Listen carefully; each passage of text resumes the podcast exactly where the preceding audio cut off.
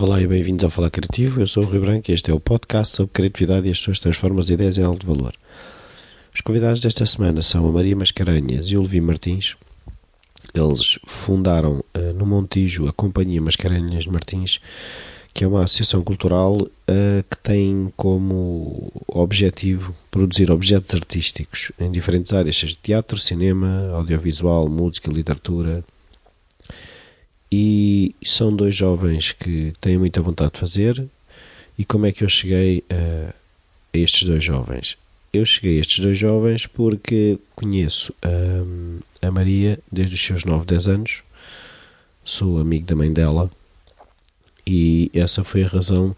E, e sempre achei eh, graça a esta opção da Maria, sempre achei uma opção corajosa de tirar teatro, ser atriz e, e não sei se alguma vez lhe disse, mas a verdade é que, que sinto isso, que acho que é uma decisão corajosa. E, eu fui, a conversa que já tem algum tempo, eu fui ter com eles por altura de, da estreia da, peça, da última peça de teatro que eles fizeram, que é o Goodbye Maria Albertina, no fim de outubro, se não me engano, início de novembro. E, e pronto, uh, é uma conversa longa, como já é habitual. Uh, espero que gostem e falamos um bocadinho mais no final. Até já.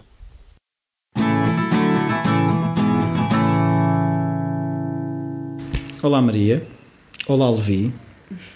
Uh, a Maria eu conheço já um bocadinho, o Levi conheço menos, mas como é de bom tom começar pelas senhoras, eu queria começar pela pergunta que faço sempre: é se na tua infância havia artistas na família, hábitos culturais, esse tipo de coisas? uh, artistas, uh, muitos mesmo. Começar pelo meu irmão, meu pai, são todos artistas, mas artistas daqueles. Uh, Sim, o teu irmão é um artista. É um artista, verdade, verdade confere. Mas não, o que aconteceu foi que a madrinha da minha mãe era um, uma senhora que gostava muito de ir ao teatro e nós costumávamos ir pronto, também com a minha mãe ir ver aqueles. o tio, acho que era o Teatro Infantil de Lisboa, e depois, quando fiquei mais velhinha e menos, pronto, menos virada para as coisas infantis, ia com ela ao Teatro Aberto muitas vezes e com cornucópia acho que foi uma vez. Mas pronto, ela é que fazia esse percurso connosco, íamos à Gulbenkian, fazíamos essas coisas. Não foi muito mal. Não, não, não, e eu lembro também que a mãe era toda do Arts and Crafts, fazer coisinhas, não é? Ah, sim, sim, sim. Era tudo feito à mão, vamos lá fazer coisas. Prendinhas de Natal. Eu acho que aquilo era eh, usar as crianças. Exploração? Sim, sim, claramente. Aliás, o João ainda sofre disso. Foi de bullying. Prendas de Natal é tudo. Tu já sofreste com algumas coisas. Mas sim. Até e tu, Levi? Na verdade, o meu pai foi vocalista de várias bandas, então eu cresci muito perto de, de bandas rock e daquele ambiente todo de de, de, música, o meu pai tocava órgão em casa. E, e uma tia minha também eh, tinha, tinha muita experiência em teatro, também pintava, então cresci perto, sobretudo de música e artes visuais. Eu nem sequer gostava de teatro. A minha mãe também era cinéfila e levava muitas vezes ao cinema, até na altura levava-me a filmes que não eram para a minha idade e ela dizia-me uh, o que se estava a passar nas legendas, assim muito baixinho para eu perceber os filmes. Acho que foi por aí que. Mas não te traumatizou, pois não? Não. Não, não, não, não eram filmes desses. Não. Não, mas eu, uma coisa que eu também. Eu por acaso lembro-me o que é que o teu irmão queria ser, mas não me lembro o que é que tu querias ser. Eu lembro que o teu irmão queria ser arquiteto e eu até lhe cheguei a dar um livro sobre isso, mas ainda bem que ele não seguiu esse, esse caminho. Uh, nessa altura, acho que também havia aquela pressão. Ainda no outro dia estávamos numa conversa e um dos sobre música, educação e cultura e um dos oradores referia que havia, havia ainda existe um mito uh, de a educação ser toda virada para depois as pessoas fazerem parte de seis profissões tipo, não é? Ou Uma especialização? É, não, ou és médico, ou és engenheiro, um ou advogado. és arquiteto, ou advogado, claro, professor, aquelas, aquelas, aquele clássico, não é? E então eu acho que, pronto, o António virou-se para aí, mas acho que foi um, um equívoco que se gerou naquela família também, porque o António desenhava coisas e alguém disse: pô, António, quis ser arquiteto? Ele disse: tudo bem, pode ser. E eu um, gostava de animais, gostava muito dos cães e daquela coisa toda, e pronto, e girou-se um mito a certa altura. Ia ser veterinária, não? Claro, ia ser veterinária, mas isso nunca. Nunca sei. pegou. Não. E quando é que tu percebeste que não era isso? Ainda não Eu, percebeste? não, eu acho, eu acho que é sempre. Imagina, eu nunca tive essa. Pá, nunca foi para aí. Minha mãe dizia: ela, quando for crescida, vai ser veterinária, porque ela gosta muito de animais, gosta imenso dos tigres.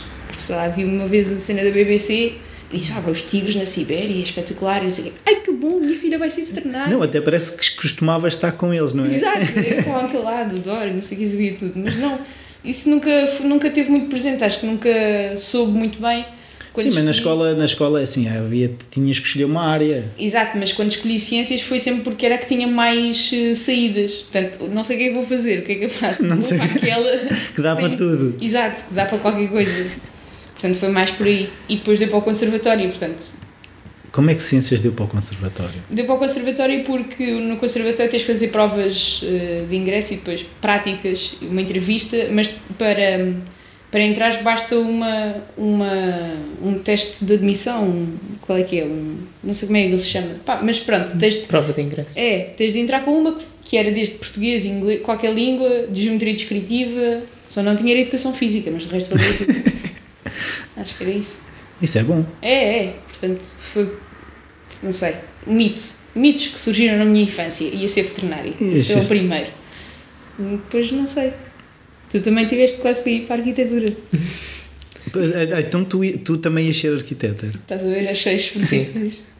Ah, na verdade é curioso agora olhando para trás, eu acho que quando, quando estava na escola primária, naquele início de formação, hum, eu escrevia e escrevia histórias e contos e pequenas coisas e acho que se criou se calhar, inicialmente essa expectativa de que fosse mais pelo lado das letras, porque a minha mãe foi professora de português e de francês a a vida toda.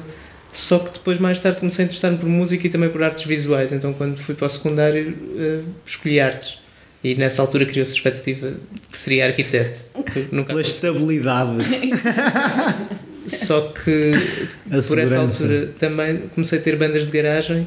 Então, claro, o que aconteceu foi que rapidamente me desinteressei completamente da escola e queria Claro. ser baterista e escrever canções e, e cantar. Pronto.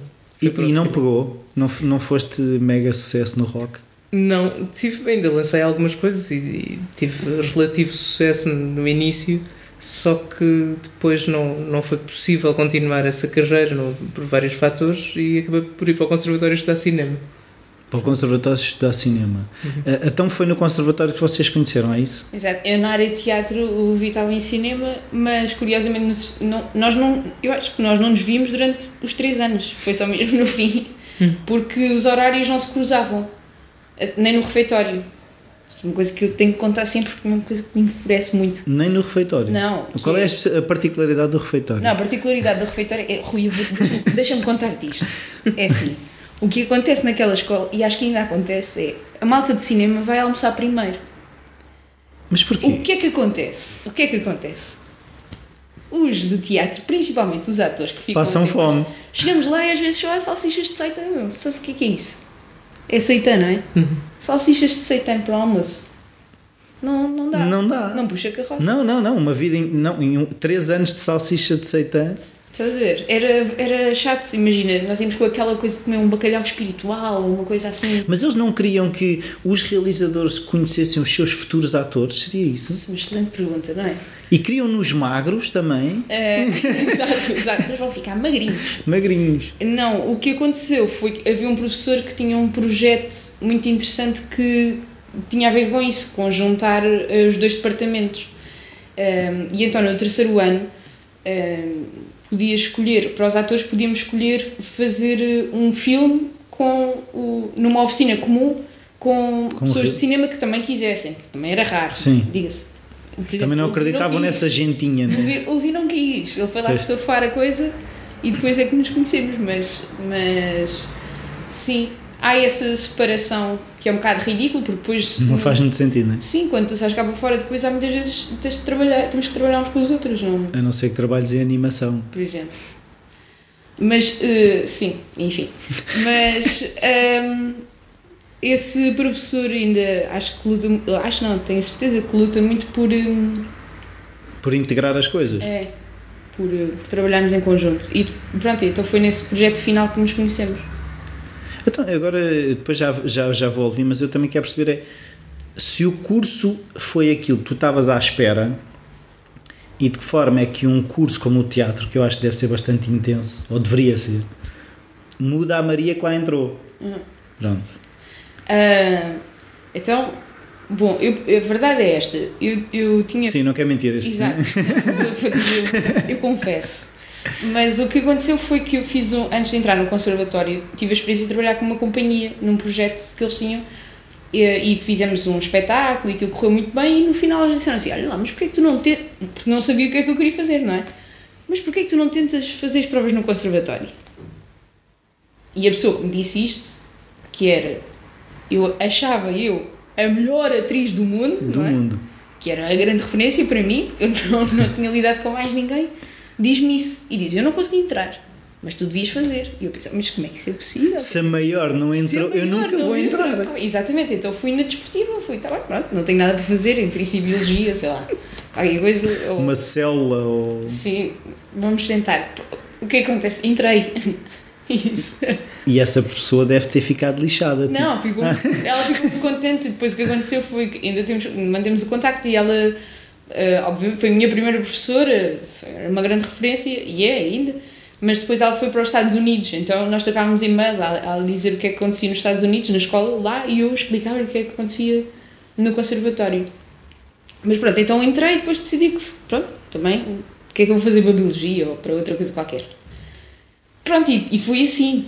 Foi. eh, portanto, respondendo à pergunta, eu não, eu não tinha grandes expectativas, porque foi um bocado. Pronto, foi como foi. Sim. E hum, o que aconteceu, à medida que fui passando por lá, no segundo ano sentia que hum, eh, era tudo muito parecido com o primeiro e, e não havia. O se- o segundo ano para mim foi muito difícil e, e tive mesmo quase para saltar fora, mas depois pronto, faltava um ano, ficava com uma licenciatura, mesmo que fosse em teatro, ficava com uma licenciatura eh, e depois acabei por fazer o terceiro ano, que foi para mim o melhor, porque hum, trabalhámos coisas muito diferentes, Eh, trabalhámos depois com o João Britos, que é do band, eh, e que dá uma formação muito, muito estruturada para um ator. Uh, nos outros dois anos senti-me assim um bocado perdida porque não tinha quase, imagina, uma guideline. um- Um frame of reference. É, exato. Tipo, se fizeres isto e isto e aquilo, uh, o que ele fez, o João, foi dar-te. dar-te Ferramentas. Sim. E dizer-te assim, tu, enquanto atriz ou ator, vocês têm que trabalhar no mínimo, não é? Tens de trabalhar o corpo, tens de trabalhar a voz e depois aquilo que ele chama de interioridade. Pronto, e então desenvolvemos estas, ao longo do tempo, desenvolvemos, isso para mim foi espetacular, finalmente alguém que me explica o que é que eu ando aqui a fazer. E depois fazia aquela pergunta difícil, é o que é que tu estás aqui a fazer? Para que é que tu queres estar aqui? Então, que era um problema para a malta do terceiro ano, que já estava, pronto. Depois também passámos pela Silvia Alberto, uh, Silvia Alberto, pela Silvia Real, que é uma, uma senhora que já faz performance há muito tempo e que nos deu lá umas aulas e aquilo foi. foi agora quem faz isso é o Buchieri, acho eu. Mas pronto, e então foram coisas muito opostas e diferentes e depois fiz cinema, portanto foi um ano para acabar bem. Portanto, em relação à expectativa, não sei, não tinha expectativas nenhumas, depois foi uma miséria e depois foi melhorando. Sim, mas eh, uma coisa que eu gostava de perceber, porque eh, eu também tive um professor no 12 que me perguntou porque é que eu não ia para teatro e eu não fui. Ahm, por isso, eh, eu gostava de perce- perceber é, é de que forma é que um ator é ensinado, porque depois há aquelas teorias de não, isso nasce com a pessoa e não sei o quê, ou se tem ou não se, não se tem. Eu gostava de perceber é o que é que um curso de teatro te dá.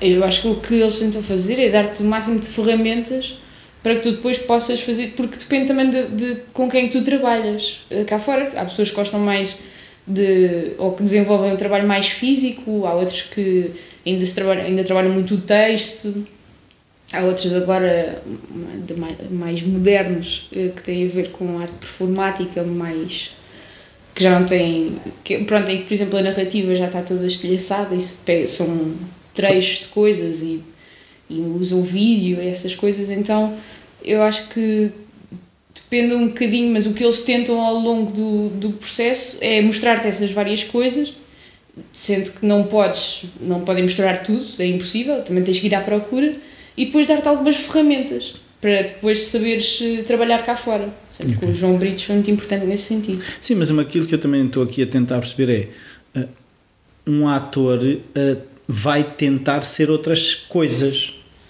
Uh, que ferramentas é que eles dão? Porque no fundo é, é, um ator é a visão que ele tem daquelas coisas. Sim, eu acho que no, o ator não tenta ser outras coisas. Ele é outras coisas. não, é tenta é, é por exemplo, perceber outros pontos de vista e tenta representar esses outros pontos de vista, mostrar outros pontos de vista. Um, por exemplo, uma coisa que já falamos muitas vezes é Manuel de Freitas dizia que, imagina, ela deve fazer de prostituta, não se foi prostituir claro. para saber o que é que era poder fazer aquela personagem, mas, por exemplo, pensou, então, uma prostituta o que ela faz é vender o corpo, não é? Um, e o, como é que o, o, o que é que eu já fiz que tivesse o mesmo, o mesmo tipo de, eu pessoa, eu Manuel Freitas, o que é que eu já fiz para ter o mesmo tipo de sensação mas isso depois depende dos vários métodos é uma pergunta difícil de responder como é que tu respondes a isso? É porque eu acho que não é para tentar ser outra coisa e não tem a ver com teres qualquer coisa não, tem a ver com seres inteligente com perceberes aquilo que estás a fazer e quando depois sabes usar as, as tuas ferramentas. Sim, mas aquilo sabes? que tu estás a dizer também me fez lembrar agora que tem que haver uma questão muito empática de aquilo que tu estavas a dizer, de, de perceber o outro uhum. e de perceber aquele personagem naquele momento. E isso, lá está, são ferramentas de construção de um personagem, é isso? Uh, são de construção de pessoa, do ator. Depois, essa ideia de construção da personagem tem a ver com, por exemplo, tu, tu uh, conheceres, teres consciência do teu corpo e isso são as, as tais ferramentas que tu podes ir desenvolvendo. Não é? Se tu tiveres mais consciência do teu corpo, se tu sentes que aquela personagem é uma personagem uh, difícil e cabisbaixa não sei o quê, tu consegues moldar ou, ou tentas fazer isso dessa forma. Mas, acima de tudo, acho que é preciso é, um bom ator é, deve ser uma pessoa que tenta compreender aquilo que está a dizer Percebes? Não tenta só repetir. Não, exato. Tente, tente, ter uma certa verdade naquilo que está a fazer. E para ter uma verdade tem de compreender aquilo que está a dizer. Sabes, quando tu queres dizer uma coisa... Um, que não entendes, só há falso. Exatamente. É isso. Ou seja, é, no fundo é, é encontrar uma verdade. É, é, e é perceber sem julgar muito, não é? E isso é o mais difícil, porque às vezes é fácil julgar um assassino, ou é fácil julgar uma pessoa que, que só faz a porcaria, ou é fácil julgar uma pessoa com quem nós não concordamos. Se imagina, tu és direita, tens de fazer um tipo de esquerda, como é que vais fazer isso? Boa. Não é? Então, sem julgar. Um, ou o oposto. Ou, portanto, isso tem a ver com ser ser quase uma espécie de super-homem, no sentido em que epa, isto já estou a, a, a, dar muitos elogios aos atores, isto assim. Não convém, é isso? não, tem, mas tem a ver com ter essa consciência e não julgar, para depois conseguir trazer a verdade para as coisas. Tem a ver com a compreensão daquilo que se está a dizer. Sim, e agora vou pegar uh, ali no que tu estavas a dizer e, e, trazer o Levi para a conversa, que é yeah. é. Estavas cansada já. Não, que é, que é um bocado uh, de que forma é que tu, uh, se tiraste cinema, se tu, tu, tu vês do outro lado, de que forma é que um realizador tenta tirar isso dos personagens, ou seja, dos atores. De que forma é que tu consegues ajudar ou de forma é que tu explicas as coisas para. Porque é, vai haver várias verdades, não é? Aquilo que estamos aqui no fundo das é a tua verdade, é a verdade do ator e é a verdade do personagem que estão a tentar recriar. Uhum. Eu acho que para mim cada vez mais o que importa é criar as condições do ponto de vista coletivo para o trabalho ser de grande abertura. Ou seja, isto que a Maria estava a falar dessa exigência de abertura da parte do ator para, para não julgar, eu acho que tem a ver com a proposta que nós, realizadores ou ensinadores, ou quem dirige os projetos, ou quem propõe, um, faz. Porque nós temos de, de, ter consciência do que é que estamos a trabalhar e tentar desafiar os outros a trabalhar connosco nesse sentido. Mas eu, eu sou muito adepto da ideia de que não nos projetos devemos ter um equilíbrio ideológico, ou seja, se estamos a falar de um certo tema, devemos dar o contraponto, ou seja, não, não, devemos ser moralistas e dizer não, as coisas deviam ser assim. Deviam ser assim, mas se calhar há vários lados e várias facetas disto, então se criarmos condições para os atores e para todos os técnicos, toda a gente trabalha connosco, eh, ter essa abertura de espírito, eu acho que aí toda a gente vai trabalhar melhor. Mas isto depende muito de projeto para projeto e de quem uh, está à frente dos projetos, porque essa proposta depende completamente de, de encenadores, realizadores, dramaturgistas, de, de quem escolhe o texto, de quem escolhe os atores. Mas pronto, no, essa ideia de um coletivo de grande abertura intelectual e de grande abertura ao outro é aquilo que eu idealizo. Eu agora, agora estava, queria pegar aqui numa coisa que é do cinema e do teatro que uh, eu estava, hoje estava a refletir um bocado sobre o assunto sobre uh, o lado mais efêmero do teatro e o lado mais eterno daquilo que fica regravado na película. Um, e tu tiraste cinema, agora estás mais ligado ao teatro, como é que é, é este, é, é, no fundo, este equilíbrio? O que é que é para ti, hum, como dizer, mais recompensador? Ou de que forma é que tu entendes também estas coisas? Na verdade, eu gosto mais de teatro, por um motivo muito específico, porque o teatro é mais verdadeiro, ou está mais de acordo com a nossa vida, porque nós também morremos. Com a vida, não é? é Sim. Porque... E não, a vida não a repetimos. Não então eu gosto muito desse lado efêmero, acho que isso é muito importante, lembrarmos de que há coisas que são irrepetíveis. E o cinema às vezes cria um bocadinho essa ilusão de que podemos guardar aqueles momentos e para podemos sempre. parar, não é? Sim. Congelar momentos. Sim.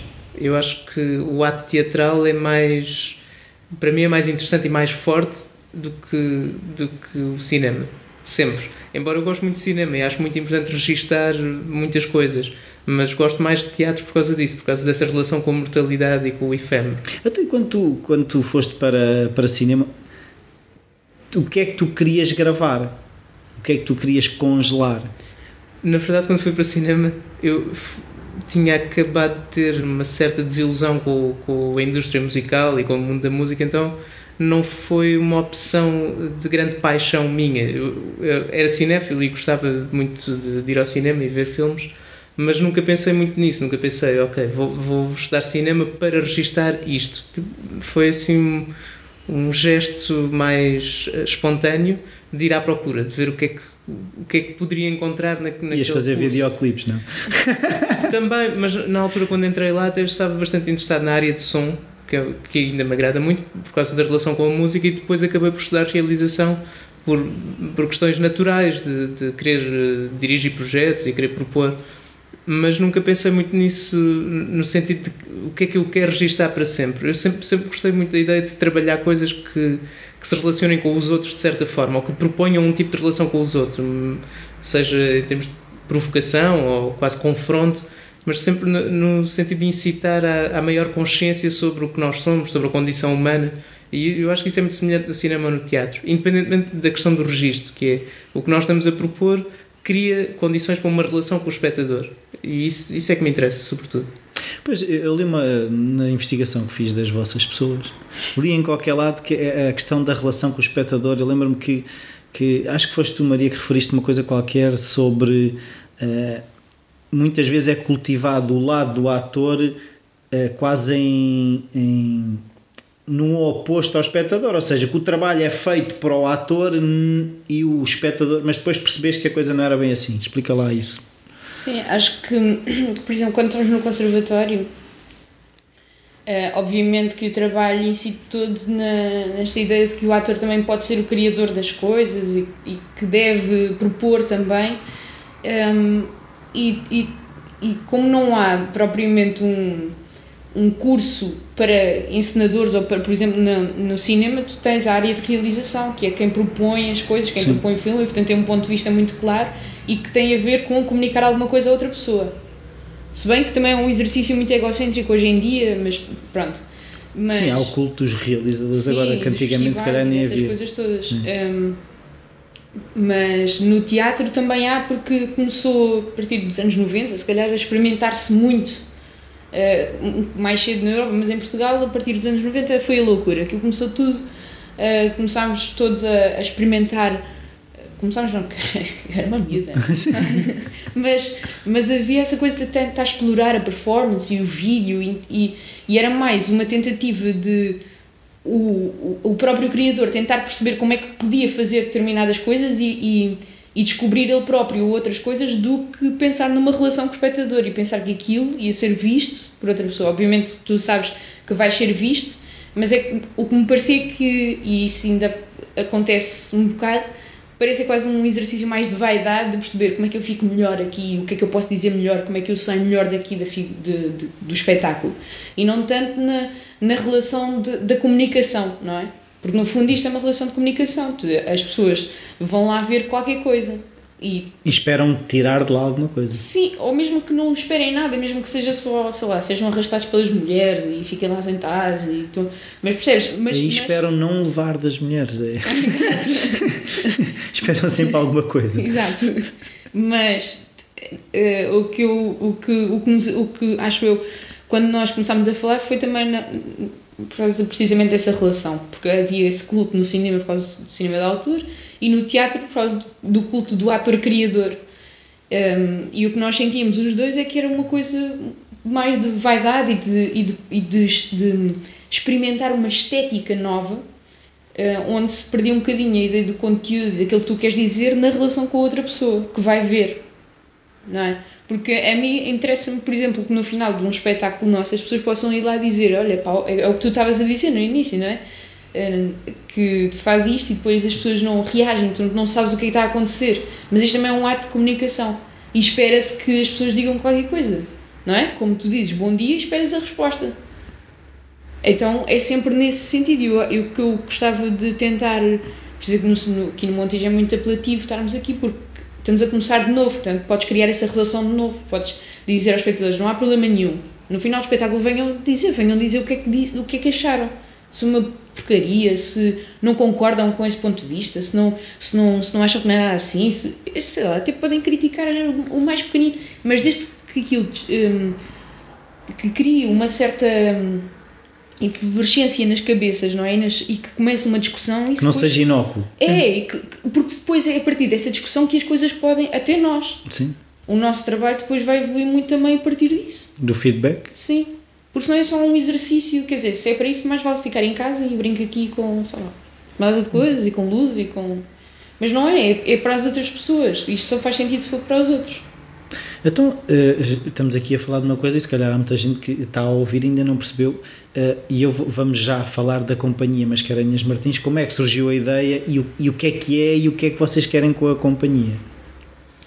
Na verdade, nós começámos a pensar nesta companhia já há alguns anos. Nos almoços a comer eh, salsichas de seitão? não, foi, foi depois, foi algum tempo depois do conservatório. Nós passámos um ano em Setúbal em que não tivemos muito trabalho e passámos um ano a refletir sobre este, este lugar da atividade artística e cultural e nessa altura tínhamos um, um, e temos um grande amigo, Carlos Oliveira, com quem discutimos horas a fio esse lugar da atividade artística. E começámos a pensar que seria interessante, uma vez que já tínhamos montes de ideias do que é que deveríamos fazer, o que é que poderíamos fazer, ter uma estrutura uh, profissional que se dedicasse pronto, a essas ideias que, que à mesa do café pareciam extremamente interessantes.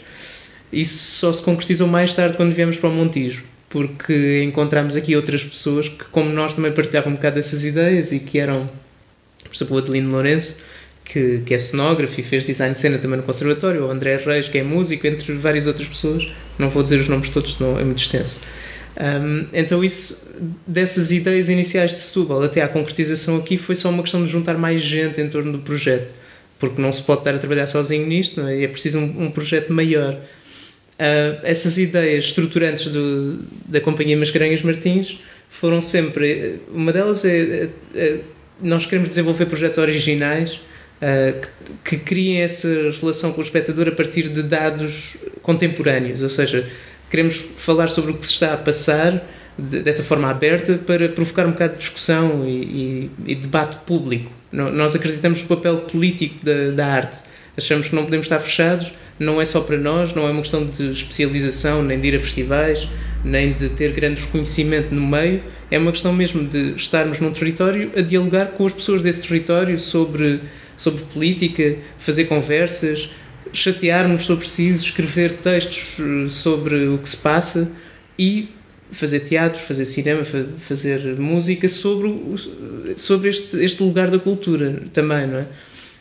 Mas esses são assim, os traços principais da, da, nossa companhia. E que, lugar, e que lugar da cultura é esse? Porque ainda outro dia tive uma, uma discussão uh, uh, algo acesa sobre uh, a tentarem-me convencer da, um, da inutilidade da arte e isso é tudo muito giro, mas não paga as contas. Um, Aquele clássico. Não é?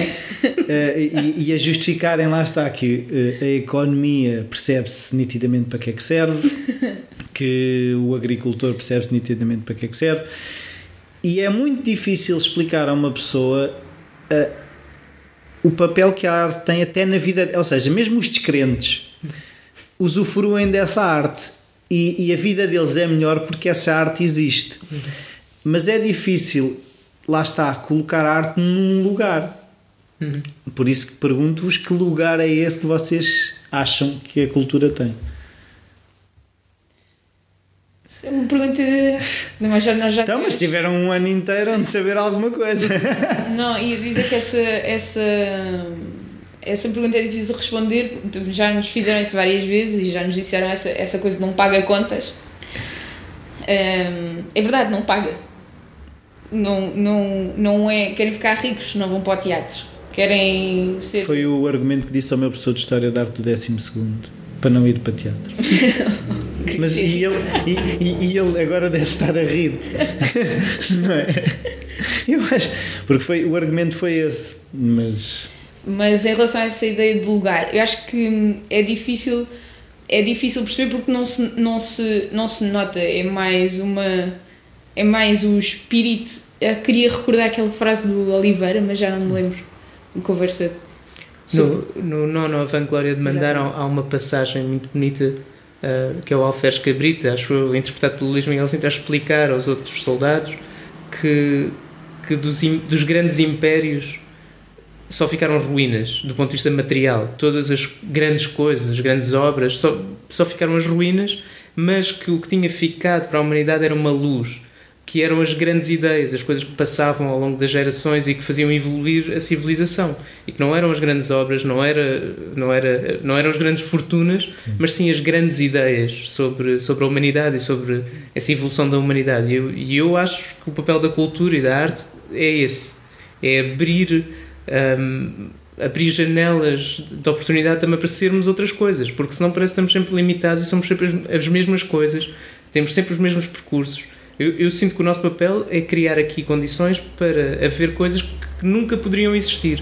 Ou seja, encontros improváveis, espetáculos sobre coisas completamente loucas, se for preciso, ou um bocadinho diferentes, ou esquisitas, ou pontos de vista que, que não tínhamos pensado. Irmos à procura desse ponto de vista que, impensado e difícil de, de atingir sem essa procura, não é? Portanto, a inutilidade da arte é justamente a sua utilidade. É o facto dela ser inútil, é, é para isso que ela serve. Sim. para, para, eh, para resumir mais ou menos essa ideia, porque é difícil porque não é uma coisa palpável, não é? Sim. Então há uma certa dificuldade, como, sei lá, a questão da religião, é mais ou menos isso, porque também não é palpável. Tu tens as igrejas e tens aquelas coisas todas, mas não é palpável. E então houve um, um, um amigo que uma vez disse, e eu acho que isto resume muito bem essa ideia eh, que o que faz avançar a, a sociedade é a tecnologia, mas o que faz avançar a civilização é a arte. Sim. Percebes? No sentido em que nós hoje em dia um, para, para, sei lá, há os smartphones, há os computadores mega rápidos, isto, isto, chips PTO, tudo mais alguma coisa. Tens, tens, sei lá, o IKEA que montas uma casa em 30 segundos tens tu, tu, todas as coisas, isso deriva da, da tecnologia, mas também, mas também deriva da arte. Sim. É que é, isto, por isso é que é, é, é volta sempre ao, ao, ao início. Mas, pois é, aquilo que eu acho que é, é, é às vezes esta questão da criatividade cruza-se um bocado sobre esse, esse, o conceito de arte na, na, minha cabeça, que é um bocado que é o lado imaterial das coisas materiais. Exato. Que, é, porque diz, o que é a criatividade? Eu também não consigo fechá-la e há pessoas que acham estranho que eu entrevisto pessoas dos mais variados campos mas é essa imaterialidade das coisas materiais, porque a tecnologia tem uma arte qualquer, ou seja, uma ideia qualquer que fez com que ela existisse. Sim. E, e a questão é de que forma é que vocês no Montijo conseguem que as pessoas se toquem o imaterial? Montijo, em todo lado. E, pronto, uh, no mundo todo. Sim. O próximo espetáculo em Taiwan? Mas eu acho que tem a ver, por exemplo, na relação, no teatro, eu acho que isso tem a ver na relação precisamente com o espectador, não é? Com depois nós temos a possibilidade de não ter medo também de chegar ao pé da outra pessoa, de nós, dos criadores, de, das pessoas que sugeriram mostrar um outro ponto de vista, uma outra coisa e dizer, não, pá, não concordo nada com aquilo. E a partir dessa discussão há uma outra coisa que se, são umas gavetas que se vão abrindo na cabeça e, e depois a própria pessoa que até pode não concordar com aquilo já tem essa porta aberta e essa porta, mesmo que não queira, vai levá-la a outro sítio qualquer. Então há essa essa evolução de, de, de sei lá, de, da própria vida da pessoa, porque já não vai fazer as coisas da mesma forma. Uma, uma um, imagina, tu tens um, um filho que diz assim, agora quer ser artista e não sei o quê. Começas logo isto porque nós tivemos. A vê-lo debaixo da ponte. Exatamente. e a ver tudo ao contrário e tudo torto e ah meu Deus e não sei o quê. Só o facto de teres o teu filho que está muito próximo, ou teres um amigo, ou teres alguém muito próximo dessas áreas, é, é, inevitável uma certa discussão em relação a isso. Provavelmente o senhor com quem tu estiveste a discutir, ou a senhora com quem tu estiveste a discutir isso, uh, foi para casa também a pensar no assunto. Percebes? Porque é inevitável. Teve que pensar porque estava em discussão contigo. Sim, teve que pôr... Ele levou, ele levou com aquilo, mesmo que não, mesmo que não quisesse, ele, ele ficou com aquilo. E, e vai ser inevitável, mesmo que acho que tem toda a certeza do mundo, numa altura qualquer da vida dele em que vai cruzar qualquer coisa, os neurónios vão lhe bater, vai fazer um, um sabes, um, um uma, faísca? uma faísca e ele vai. Percebes? Eu, eu, eu acho que as coisas. Por isso é que é isso que tu estás a dizer, é agora o que eu estava a perceber. É, por isso é que é tão difícil de dar valor à arte, porque não é quantificar esse impacto e esse, e esse fusível que liga daqui a se calhar a um ano. Como é, que nós, como é que nós conseguimos dar valor a isso? E se calhar a dificuldade que muitos artistas têm de, de dar valor ao trabalho e do seu trabalho ser reconhecido é isso mesmo. É é, eu acho que nos últimos anos houve a tentativa de quantificar tudo. Sim. Então é como se tudo o que nós fazemos tem que ser quantificado. É, hum. e, e, tem de se traduzir em, em resultados já. Imediatos. de Excel. Sim, sim. E eu acho que o valor de, da atividade artística e cultural não é quantificável já. Ou seja, daqui a uns anos, se calhar podemos avaliar isto, uh, se calhar anos depois de nós morrermos, até. Portanto, temos de confiar um bocadinho no valor daquilo que estamos a fazer, porque senão não, não o fazemos, é uma questão mais intuitiva.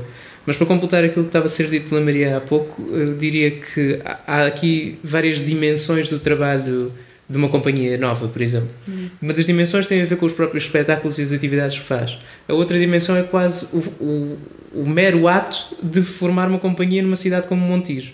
Já é uma provocação. Sim, si. e eu queria sublinhar isso porque, por exemplo, quando nós chegámos aqui, fomos desaconselhados a fazer isto. Porquê? Porque nunca houve uma companhia profissional, houve muitos grupos amadores, muitos deles não conseguiram se ingrar por falta de apoio, porque não existe uma visão eh, muito estruturada para a cultura, não existe essa valorização da cultura, então o, o, mero ato de fundar uma companhia já é, já é qualquer coisa que tem a ver com esse âmbito cultural maior e que não tem a ver especificamente com os espetáculos, tem a ver com nós próprios assumirmos, ok, vamos fazer uma coisa que à partida é completamente impossível. Numa cidade onde não, há, não, não havia propriamente um grande estímulo a essa atividade, num momento histórico em que não há financiamento para as atividades artísticas e culturais, portanto, só fazer isso já é, já é um ato cultural. Eu acho e que... de loucura, não é Sim. o termo que normalmente depois vem a seguir? Loucura refletida, porque é muito consciente, porque, por exemplo, eu acho que estamos de acordo em relação a isto, que é nós uh, queremos ter uma intervenção na sociedade, mais do que sermos só artistas. É uma intervenção política, uh, no sentido de de alertarmos para a possibilidade da vida ser muito diferente do que é. Nós sabemos isso e acreditamos nisso. Portanto, nós próprios temos de ter essa prática, porque senão estamos aqui a iludir toda a, a gente. E... Sim, a dizer uma coisa e depois a fazer outra. Portanto, eu acho que nós fundarmos esta companhia também foi uma prova prática de que este grupo de pessoas com quem estamos acredita na possibilidade das coisas serem diferentes, porque senão, se fosse uma questão quantificável, dizíamos logo à partida que não era possível. Pois é, que eu acho engraçado que eu estava a pensar numa numa anterior convidada, em que várias vezes eu falei com ela sobre o conceito da vida não pode ser só isto. E, e, aquilo que eu acho que vocês estão a tentar fazer é isso mesmo, é abrir os olhos das pessoas que a vida pode ser tanta coisa. Uh, sentem que já começaram a ver uh, resultados de, dessa provocação de vir para aqui? Eu acho que, por exemplo, as pessoas que nos uh, desaconselharam logo no início agora são grandes defensores de, da companhia. E às vezes são os primeiros a dizer, vá, bora para a frente, que eu estou mesmo atrás de ti, isto não, não, não vais cair, não te preocupes, e se caíres eu ajudo-te a levantar. E há, há, aqui, há aqui pessoas que, que, que, que querem isso, que querem mesmo muito, e que também estão dispostos a lutar por isso. Portanto, eu acho que está a funcionar. Uhum. Sim, começando pelas pessoas uh, que fazem parte desta estrutura e que estão a trabalhar connosco e que partilham desse espírito de de paixão por uma coisa que é, que é maior do que elas, que é essa ideia de que a vida pode efetivamente ser diferente. Uh, mas mesmo do ponto de vista institucional e político, eu acho que desde que chegámos até agora houve uma diferença de, de, atitude, porque quando chegámos ninguém nos conhecia, não sabiam exatamente o que é que estávamos a querer fazer, então houve assim uma certa desconfiança. Mas, por exemplo, a Câmara Municipal do Montijo, ou as, as juntas de freguesia todas do Conselho de Montijo, neste momento estão a apoiar este próximo espetáculo, e eu acho que é, não é por favor, é porque acreditam que o projeto pode ser maior e que pode fazer aqui uma diferença. Eu estou convencido que esse efeito já houve. fizemos algumas coisas, as pessoas perceberam onde é que queríamos chegar e, e, acreditam um bocadinho nessa, nessa possibilidade de mudança para a cidade e para o Conselho. Eu acho que é isso que une todo o projeto, porque mesmo que não percebam muito de arte ou de teatro, sentem essa ideia uh, aqui presente. A ideia de que, ok, a vida pode ser diferente e a gente tem de estimular essa diferença um bocadinho, não é? Aquilo que eu queria perceber é como é que, como é que vocês tiveram esse ato de coragem de nós acreditamos isto, de que forma é que nós vamos materializar isto? Ou seja, como é que de um ano sabático sai uma companhia? É assim, podiam fazer tanta coisa, não é? Sai uma companhia. Hum, acho que não não, não havia outra hipótese. Acho eu. Não havia outra hipótese porque. Saltaram e a rede apareceu. Uh, não, saltámos e fomos parar ao chão. uh, mas depois, quando não tens outra hipótese, a única coisa tens que podes fazer tens que sim, tens, levantas-te e continuas a andar. E, e, e eu. Não, por isso é que às vezes há essa ideia de loucura, mas é uma coisa bastante consciente, mas tem a ver com que não tens outra hipótese. Não, não há mais hipótese porque não há mais nada. Não há mais, se tu acreditas nesse movimento de mudança, ou tu fazes alguma coisa em relação ao assunto, ou então não acreditas verdadeiramente nessa, nessa ideia. Então o que é que vocês acreditam verdadeiramente que vos permite todos os dias lutar contra. Eu acredito que ainda haja muitas dificuldades. Estamos aqui, parece que, ei não, e de repente isto está tudo a funcionar às mil maravilhas. Sim, há muitas. Há muito, a começar pelo facto, por exemplo, o facto de nós não termos um espaço onde possamos montar o cenário. Mas agora um, uma semana da estreia de um espetáculo. Obviamente que o que devíamos estar a fazer todos os dias era corridos o tempo todo, fazer o espetáculo de uma ponta à outra, ver os problemas técnicos, ver o que é que falta afinar. Mas como nós não, não podemos estar. Podemos, bom, já é, é bastante simpático, mas, não, mas nós devíamos estar todos os dias a trabalhar nesse sentido. Devíamos ter um. um isto devia ser uma coisa muito maior, podíamos, o melhor era podermos pagar às pessoas para termos uma pessoa a fazer produção, outra pessoa a fazer comunicação, outra pessoa a fazer distribuição dos flyers, outra pessoa. Uh, e não há. Então, estas coisas movem-se também muito pela, pela boa vontade e, pela, e por essa ideia de esperança e por, acredit, por as pessoas também que estão, fazem parte deste projeto acreditarem muito nessa ideia. Uh, e, e, e, e, pá, e, e agora isto continua a ter no, é, é, tal coisa, não tens outra hipótese, não tens saída. Portanto, agora ou fazes ou morres, ou aquilo acaba, não há mais nada a fazer, percebes? Não, tens que andar para a frente. Mas há aqui outra questão que, que se calhar não explicamos, que é, não, não foi direto do, do ano sabático para a companhia. Houve aqui outras coisas que aconteceram entretanto. E, e, por exemplo, uma das coisas foi o contacto que também tivemos com outras companhias, até companhias mais velhas. Eu, trabalhei na Companhia Teatros da Almada, eh, há pouco tempo estive a colaborar com o bando, conheço o Luís Miguel Sintra bem e gosto muito dele. Um, e o conhecimento e o estudo de, também do percurso dessas companhias todas, sobretudo aquelas mais antigas, o Teatro Aberto também, que, que, com quem gosto muito de, de estar, um, foram muito importantes no, no, no sentido de percebermos que era preciso fundar estruturas novas e não necessariamente irmos só pertencer às antigas. E isto não, não, não tem nada a ver com não respeitarmos ou não concordarmos com o projeto deles, mas os projetos têm características próprias e, e surgiram em épocas uh, específicas, com âmbitos específicos, e nós sentimos também que precisamos de criar alternativas novas. E, e não, ou seja, podemos pegar no legado dessas pessoas e ir por outro lado com eles. Aprender com Sim, eles. aprender com eles, mas, mas trilhar aqui um caminho próprio completamente diferente. Eu acho que isso é que nos dá alento também, essa ideia de que pertencemos a uma história maior no, no teatro português e, e, respeitamos essa história e respeitamos esse lugar político do teatro, mas queremos fazer agora diferente e novo. Uh, e, e como alternativa a algumas propostas mais especializadas com as quais não concordamos muito, porque não pressupõem essa relação com, com o outro e com o território e com o espectador. É, é, depois há aquele lado que é é como é que uma estrutura destas é sustentada e sustentável. Não é? Exato. não é? Não é. Não, o que acontece, imagina, no último espetáculo, no último nós tínhamos uma equipa para 10 pessoas a trabalhar. Três pessoas receberam. E não foi, e não foi o suficiente para, por exemplo, nós pagarmos dois meses de renda. Portanto, é impensável. Um espetáculo que, que demorou, que demora um mês e meio no mínimo a ser construído, que, que tem custos, obviamente. Portanto, há muita gente que. O Adelino faz parte desta estrutura desde o início já fizemos dois espetáculos com ele nunca recebeu.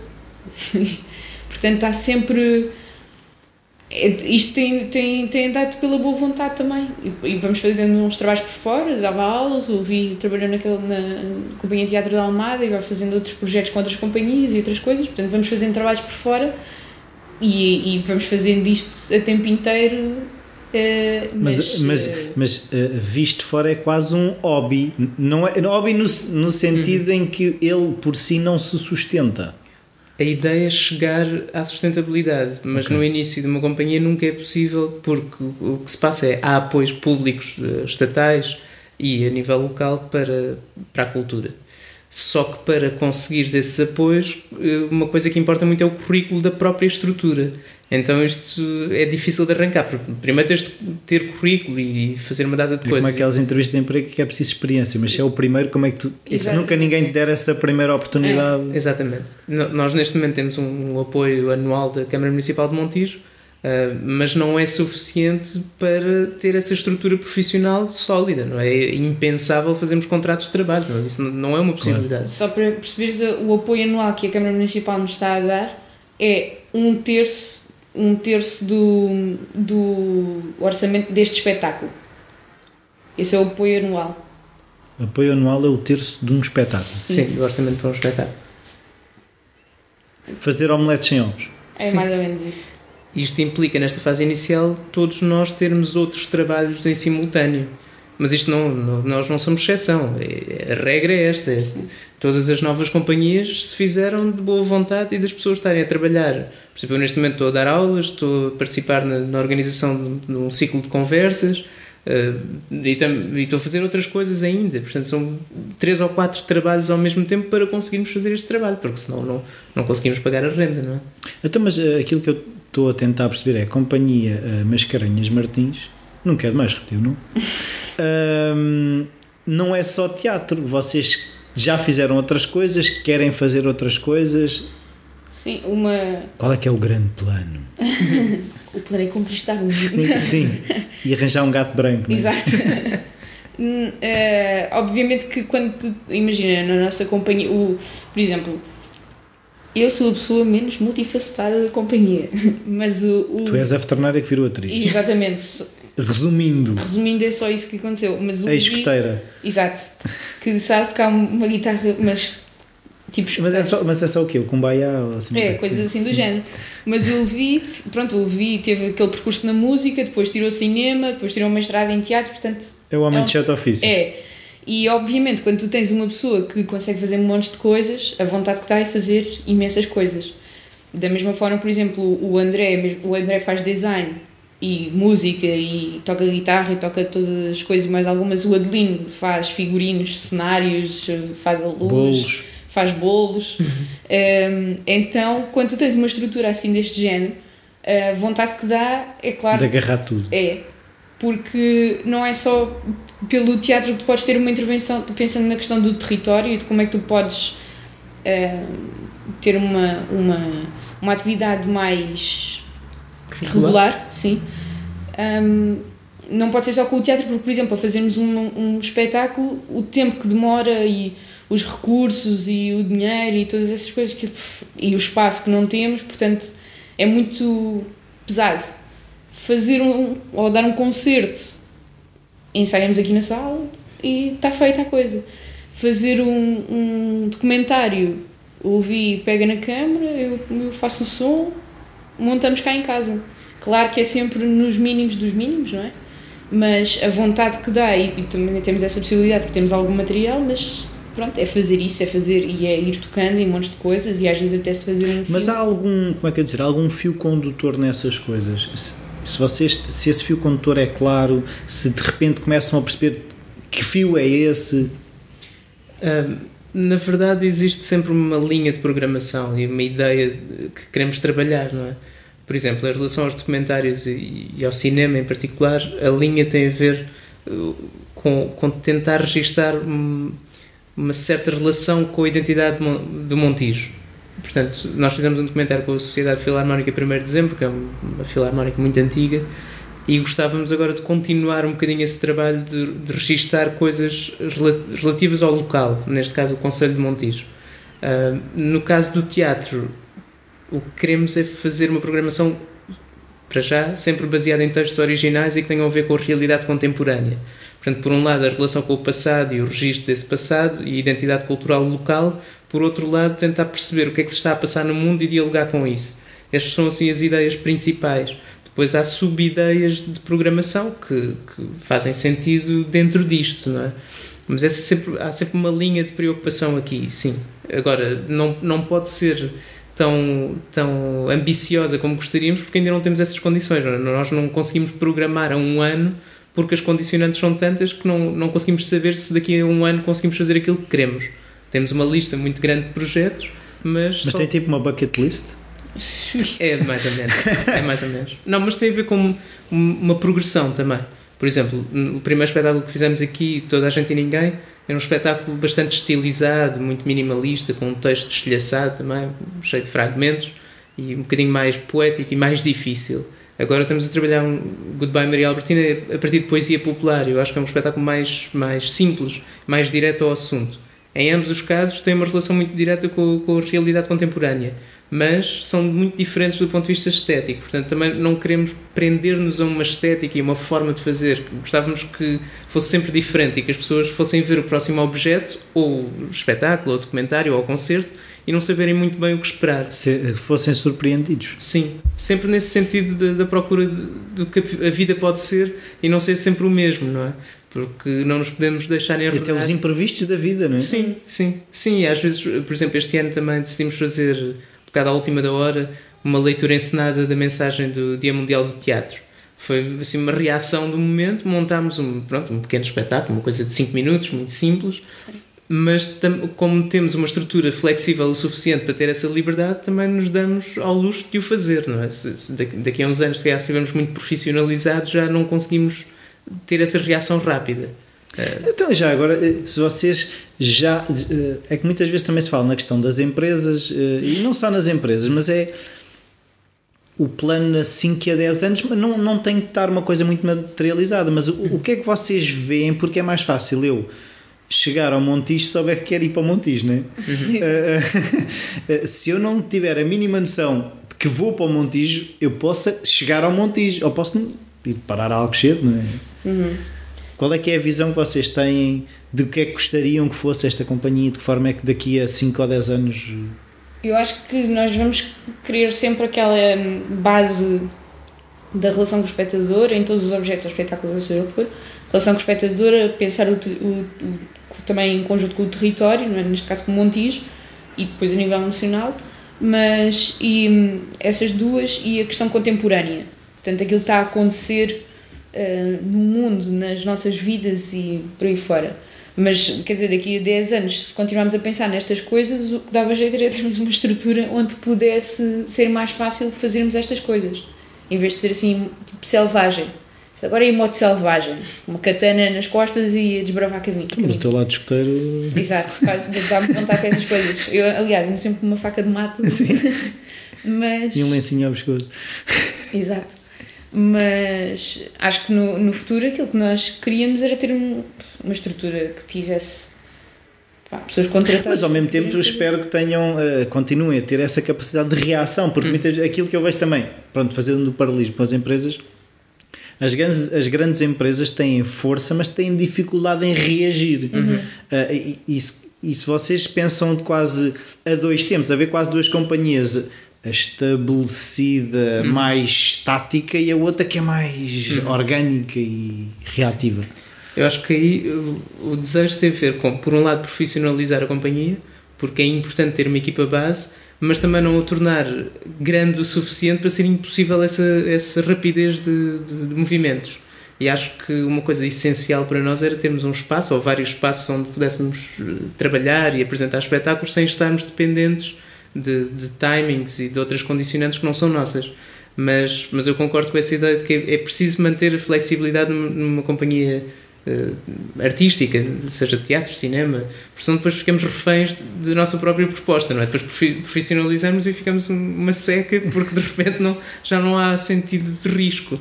Eu acho que é profissionalizar, mas não perdendo de vista esse risco necessário, porque senão, eh, quer dizer, vamos, vamos tornar-nos uma empresa, não faz sentido, não é? Isto é outro tipo de projeto, não, não pode deixar-se prender por essas regras. Sim. E, e desculpa, e só e completar isso, eh, o que acontece na verdade é isso, principalmente por causa dos subsídios, ou seja, como todas as questões artísticas ou todos os eh, atores, portanto, artistas, estão obviamente. Presos. Eu, eu não queria dizer isso, a questão do subsídio, dependentes, eh, pronto, aí está. Mas é acaba- coisa- acabamos por estar. mas sim, mas é, é- esta é a verdade, que é preciso subsídios para estas coisas continuarem. Mas quando tu tens de preencher formulários para receber subsídios e aquilo tem datas e tens de entregar uma coisa, para tu teres dinheiro para fazer um projeto, tu tens de responder a determinadas coisas. Acho que o problema disto, isto para dizer que o problema dessa estagnação e dessa falta depois de capacidade eh, de ser ágil e de reagir àquilo que está a acontecer tem a ver também com o próprio sistema que, que, que foi montado. Que, eu, percebo, é preciso haver um sistema de financiamento, mas quando tu tens de responder a formulários a co- como numa empresa, é difícil depois também de sair dessa zona. E eu acho que que acontece, por exemplo, com estruturas profissionais hoje em dia que estão presos.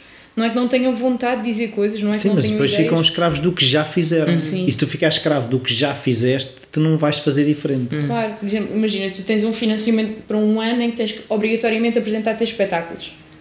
Tens muita vontade de fazer um. O segundo já é uma coisa pronto, que já tinhas alimento. E o terceiro, o que é que vais fazer? O que é que vais fazer? Tens, mas agora tens de fazer. Porque se não fazes, depois cortam do financiamento. E depois como é que tu sobrevives? Então, acho que há uma coisa que ainda que tem de ser bem pensada é a questão do subsídio.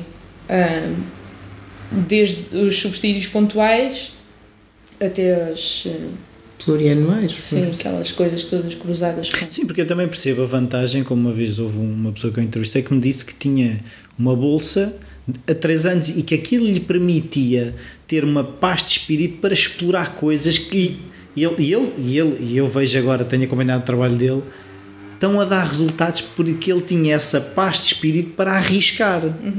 E, eu- e eu percebo que tem que haver esse equilíbrio. Por um lado, uma certa estabilidade para perceber eu não tenho que andar a, a pedir trocos agora e permite-me arriscar e fazer coisas que mais à frente vão trazer dividendos. Mas se não houver essa estabilidade, por vezes também é difícil, não é? Mas é um equilíbrio difícil, eu acho que tem Sim, sido sim. ao longo dos últimos anos, isso é que ainda não se conseguiu descobrir bem, que é por um lado quer, quer profissionalizar-se as artes, por outro lado que se mantenham completamente espontâneas. E é difícil profissionalizar o teatro, por exemplo, sem matar um bocadinho da espontaneidade, porque ao, ao termos de preencher aqueles parâmetros todos, quer dizer, os projetos acabam, e eu já vi isto muitas vezes e entristece-me, os projetos acabam por adaptar-se às regras de financiamento para se financiarem. Moldam-se. É. E isso é muito triste, porque não devia ser assim, devia ser ao contrário. Que o financiamento é que se devia moldar de acordo com os projetos. Os projetos nunca se deviam ter de moldar de acordo com as regras de financiamento. Porque senão já não estamos a fazer nada. Porque se nós estivermos a ceder e a fazer aquilo que alguém espera de nós, então já não há risco. Já são os poderes políticos a decidir ou a dirigir os, os artistas num certo sentido. Então, e, e, isto agora é uma, é uma reflexão que, que é questão de. E, e, a questão dos mecenatos, das empresas, como é que isso funciona? Não funciona? Eu, eu acho que não funciona de todo. É, por exemplo, acho que em França isso tem um, um, um, peso muito grande e muitas estruturas são mesmo apoiadas por empresas privadas. O que acontece acho que aqui para as empresas não tem grande impacto, portanto acho que vale mais, por exemplo, eles darem qualquer coisa às IPSS do que à cultura. Então depois há esse apoio todo para a parte social e a cultura por parte das empresas ou, ou têm muita boa vontade e acreditam nisso, ou têm um sobrinho ou um filho que também está metido nas coisas e é aquela coisa dos, dos choques que vão levando e depois, ok, Reagem. é preciso apoiar as artes porque senão aquilo e depois vejo o meu filho ou o sobrinho basta ponta e não sei o quê, mas acho que não tem grande impacto. Isto porque, do ponto de vista estritamente fiscal, a vantagem não é muito grande. Então, de facto, é mais vantajoso apoiar em causas sociais do que a cultura. E do ponto de vista de visibilidade ou de mediatismo da própria cultura também é um problema, porque, quer dizer, uma companhia de teatro, por mais visibilidade consiga ter, não tem nada a ver com a visibilidade que uma grande empresa quer. Então, então e pôr a companhia de teatros numa casa dos segredos, uma coisa assim para ganhar visibilidade? Pronto. Esta era agora a minha provocação. Um, Até que ponto é que vocês estão disponíveis? Disponíveis para fazer publicidade Uh, não, mas eu, eu, percebo que é um, é um equilíbrio uh, complicado. Eh, e eu agora queria perceber é quando vocês falam aí em textos originais, quem é que escreve? como é que é? São vocês? Sim. Até, ou seja, como é que vocês escrevem um texto? Escrevem a dois?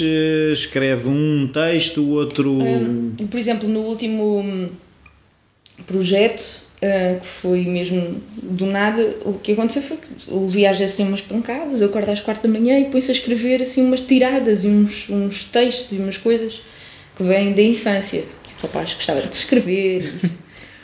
Uh, Capuchinho vermelho entrava, não? Uh, neste não. Uh, mas no próximo. O que acontece? Depois eu vou. Porque são. Eu lembro, por acaso, imagina, no dia anterior tinha-nos acontecido uma coisa num percurso de carro uma senhora tinha-se atravessado à frente, um, um, uma pessoa mais velha fora da passadeira, ou uma coisa assim, tipo, sabes, entra assim tranquilo, como se aquilo fosse dele e nós é que temos que esperar e pronto. Um, um miúdo também atravessa assim a estrada como se não fosse nada, o outro ultrapassa pelo, não sei, enfim. Foram três ou quatro coisas seguidas. Isso inspira uma pessoa, percebes? e, o que aconteceu foi, e o que aconteceu foi que escreveu uh, uns blocos de texto Pronto, e depois eu vou lendo, escrevo umas coisas, depois ele vai lendo e escreve outras coisas e foi mais ou menos isso que aconteceu. No primeiro, que apresentámos na Faculdade de Direito, inserido num, num festival que eles tinham criado, acho que já não existe. Vocês acabaram com aquilo? Não, nós estivemos no primeiro, teve dois, mas depois acho que mudou a direção daquilo e eles acabaram com o festival. Foi uma pena porque era uma coisa muito interessante, ainda por cima, dentro da Universidade de Direito, que possivelmente os futuros políticos, portanto, não era? Pois. Excelente ideia, que, pronto, enfim. E uma das profissões-chave, não é? Uhum. Uh, mas pronto, nesse primeiro eu, era um monólogo, eu fazia um personagem e depois interpretava outra personagem e andávamos pelas salas e aquilo foi bastante giro. Depois, neste projeto que apresentámos já aqui no, no, no Montijo, pegámos no texto cortámos aquilo, mudámos e criámos seis personagens e... Mas a partir do tal texto. Sim. Sim. Pronto, então aquilo vai-se moldando porque era, como era muito contemporâneo e como era, ainda valia, não é? Uhum. Ainda valia. E ainda vale, todos os dias, sempre que, pronto. Mas uh, a ideia de criar coisas originais tem a ver com também perceber-se a relação direta com aquilo que está a acontecer. As pessoas iam lá e, e viam, ah, olha, aquilo sou eu quando saio do trabalho e faço aquilo assim, e se calhar estou sempre a olhar para o chão, ou se calhar. Percebes? Tem a ver com essa relação. E é, eu sei lá, eu não sei como é que aquilo acontece. É ele, ele escreve muita coisa, eu só. Desbastas? Sim. Eu faço ali, ponho um ponto. Mas há, há aqui uma questão que é quase ninguém ousa escrever textos para teatro porque já há textos tão bons que assim uma certa é preciso uma certa desfaçatez para dizer-se ok, já há Shakespeare e Beckett e Brecht e as tragédias gregas porque é que me vou pôr a escrever teatro? Mas mais uma vez a tal ideia de que a vida pode ser diferente se formos derrotados à partida e dissermos ok, há coisas tão boas, não vou fazer, então esses, esses próprios dramaturgos não, não teriam existido porque diriam o mesmo das tragédias gregas. Claro. Já estava tudo escrito, não vale a pena fazer nada. E eu acho que é importante a gente falhar também, experimentar e fazer coisas que obviamente não estão a esse nível, mas podem-nos fazer chegar a algum lado. E, e acho que depois cada processo é diferente. Por exemplo, este outro processo de- a partir da poesia popular foi existe um texto que é um texto original mas baseado na poesia da Maria Marques Jacinto que está a trabalhar connosco. Então eh, o que fizemos foi selecionar das centenas de poemas dela aqueles que contariam uma história. Eh, selecionámos, ordenámos depois eh, foi, foi criada uma história também a partir de improviso.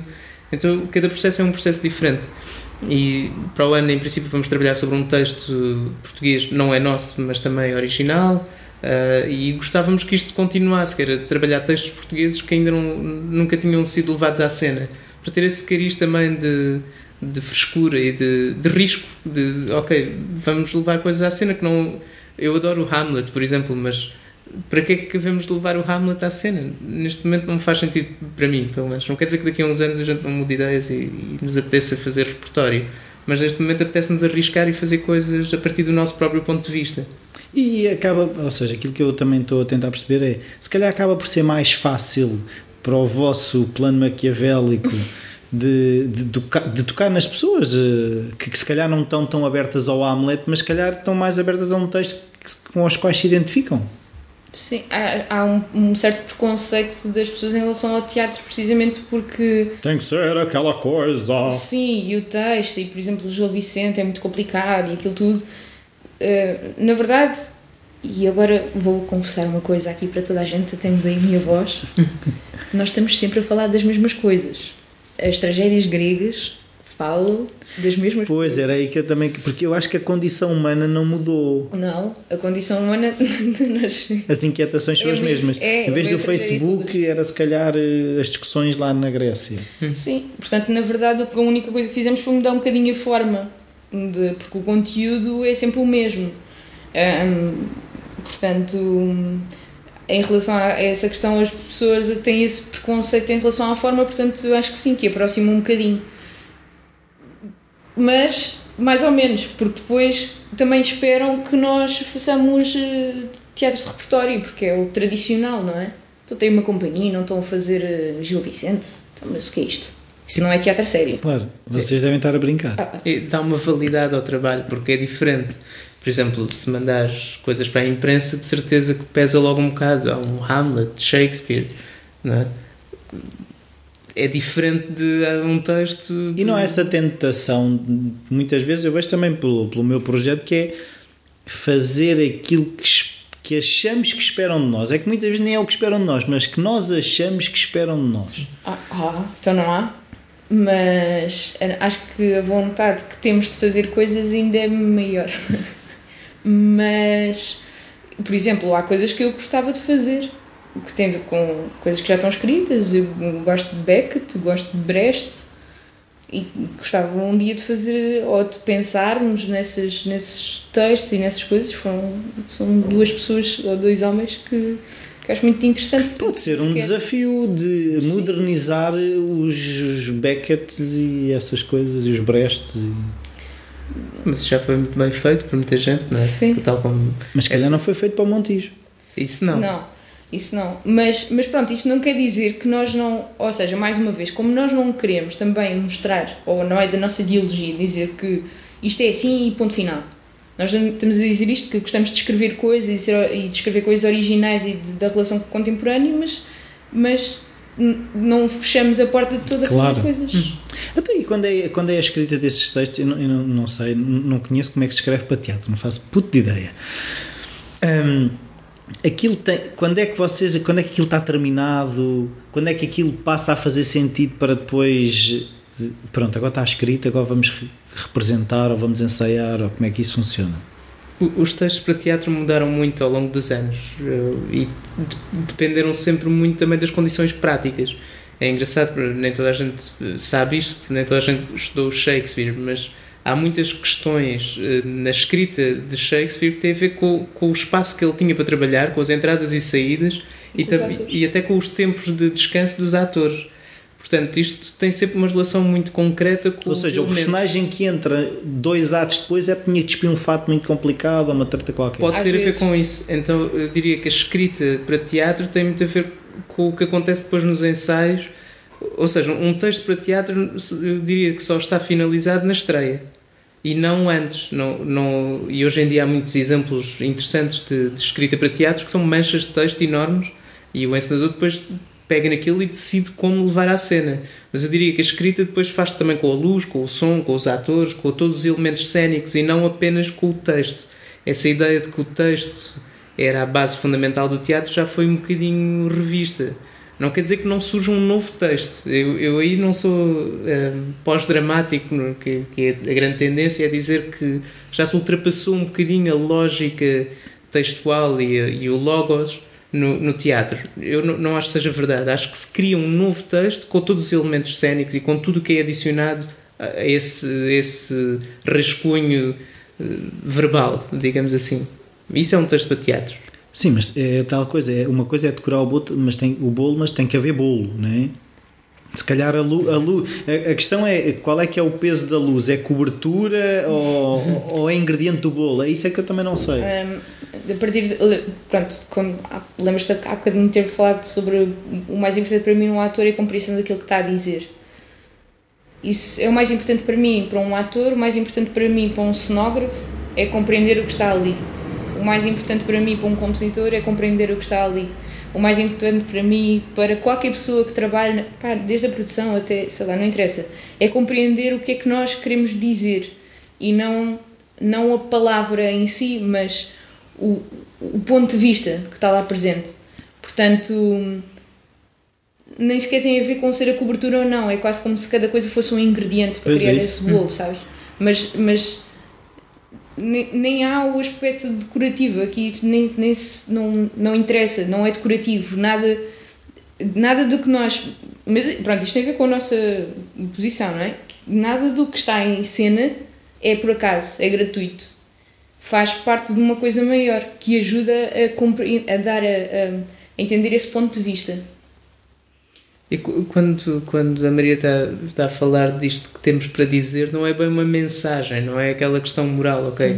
Vamos transmitir uma Sim, mensagem. Fazer o bem. Não, não, não é nada disso, é mais o que é que estamos a propor hum, do ponto de vista temático, que proposta é que fazemos ao espectador, uh, onde é que queremos que ele entre, não é? Em que território é que queremos que ele entre. E o território pode ser relativamente amplo, não é? Sim. Mas todos os elementos partem um bocado de uma discussão entre nós, entre todos os elementos da companhia, no sentido de tentar perceber o que é que estamos a trabalhar, quais são algumas das ideias centrais do, do trabalho. E depois cada um faz as suas propostas eh, relac- relacionando-as com, com este centro. E o centro tem a ver com o nosso ponto de vista, com esse ponto de vista sobre a vida, dessa abertura, não é? Isso ajuda às escolhas todas. Porque se houvesse uma mensagem muito concreta a transmitir, acho que seria diferente, seria outra coisa diferente. Nós acreditamos muito nessa abertura e, e que cada um de nós depois coloca dentro do, do projeto o seu ponto de vista sobre as coisas também, de, cer de certa forma.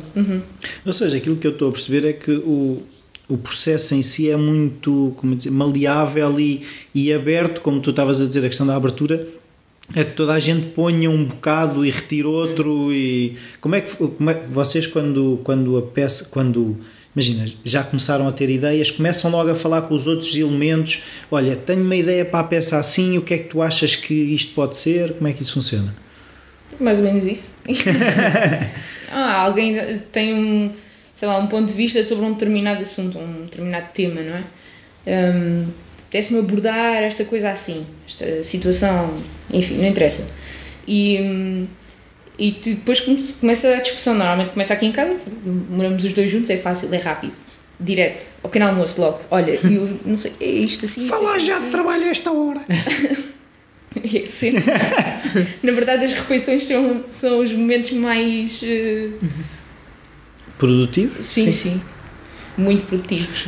Sim, depois alargamos um bocadinho essa Sim. discussão aos outros elementos, não é? Nós decidimos, também não temos assim uma longa experiência de projetos enquanto companhia, somos recentes, mas já trabalhamos juntos o suficiente para saber como é que funciona, que alguém propõe, partimos dessa proposta, depois juntamos as outras pessoas quando já temos uma ideia mais ou menos concreta de- dos limites dessa abertura e depois eles entram e, e começam a fazer propostas também e começamos a, a discutir cada proposta, se serve, se não serve, porque é, que, porque é que está de acordo com a ideia ou não e afinamos isso ao longo do processo. Acho E quem é que por aí. estabelece prazos? Porque tem que haver, não é? Ah, isso, eu, eu vi normalmente assume essa ideia de, de direção geral do projeto. Ahm, por isso, nós também só vamos, eh, só, nós temos muitos projetos não é, para fazer, mas só vamos para a frente quando temos mais ou menos as condições. ah, Então, e como é que é feito esse selecionar? Isso é- é tem a ver com, com a tal estratégia de tentar que faça sentido, não é? É como se é uma programação, a meu ver, é como, é como uma dramaturgia ou como uma história que se vai contando. Então isso tem a ver com a história da nossa companhia, que é, é como se nós escrevemos espetáculos, escrevemos atividades e depois escrevemos uma história da companhia. E a história da companhia faz-se através da seleção dos projetos e de, do que é que vem a seguir ao quê. Não é? Por exemplo, neste caso foi muito deliberado fazer um espetáculo mais popular a seguir a um espetáculo mais difícil. Isso foi uma opção, não foi por acaso que surgiu, foi uma opção eh, que tinha a ver com vários motivos, não vale a pena elaborar muito, mas eh, tinha a ver com a aproximação ao território também. Eh, Porque era preciso fazer um espetáculo, se calhar, mais, eh, mais de acordo com as nossas ambições estéticas no início, para pôr tudo em pratos limpos, dizer, ok, este é o nosso projeto, nós vamos procurar É estas isto que coisas nós queremos. e depois também fazer uma certa aproximação à identidade cultural de cá para não não dizer ok vimos para cá parece que somos uma companhia de Lisboa e só vamos estar eh, nesse território e não temos nada a ver com a identidade de montegense não. Nós também temos essa preocupação. Então do, do ponto de vista da história global da companhia interessa-nos ter essa presença no, no teatro contemporâneo e ao mesmo tempo uma presença local forte. Então essa, essa opção foi muito deliberada não é outras coisas surgirão eh, e, surgem de, de outro tipo de oportunidades ou de propostas de outras pessoas. Ah, mas isso a seu tempo se- tor- tornar-se-á mais claro. Mas vocês, por exemplo, estabelecem que por ano têm que fazer X espetáculos, como é que isso... Por ano gostávamos de fazer muitos espetáculos, mas é impensável porque não temos essas condições. Portanto, temos que ir também ao, ao, ao som das condições, se, se pode dizer assim. Percebes? Às vezes não dá, às vezes, sei lá, um dos primeiros projetos que nós tínhamos pensado era, era fazer um, um, imagina, um tríptico nos- na pintura, era fazer uma trilogia a partir de romances eh, difíceis, o que implicava, imagina, fazer adaptação do romance, depois fazer eh, pá, tudo e mais alguma coisa. Era completamente megalomaníaco louco. Ahm, portanto, isso teve que esperar, está à espera. Vocês têm a gaveta da loucura e depois do, do Sim, possível. Sim, Sim. e vamos misturando um bocadinho os dois também, porque às vezes fazer só o possível tens que, pá, tens que arriscar mais um bocadinho, tens que ir mais longe e, e testar também os limites. E este, este projeto já é um bocado isso, porque nós vamos ter que fazer uma digressão pelo Conselho. E este Conselho tem a particularidade de ter duas freguesias a 40 km. Portanto, não nos podemos esquecer de uma pilha.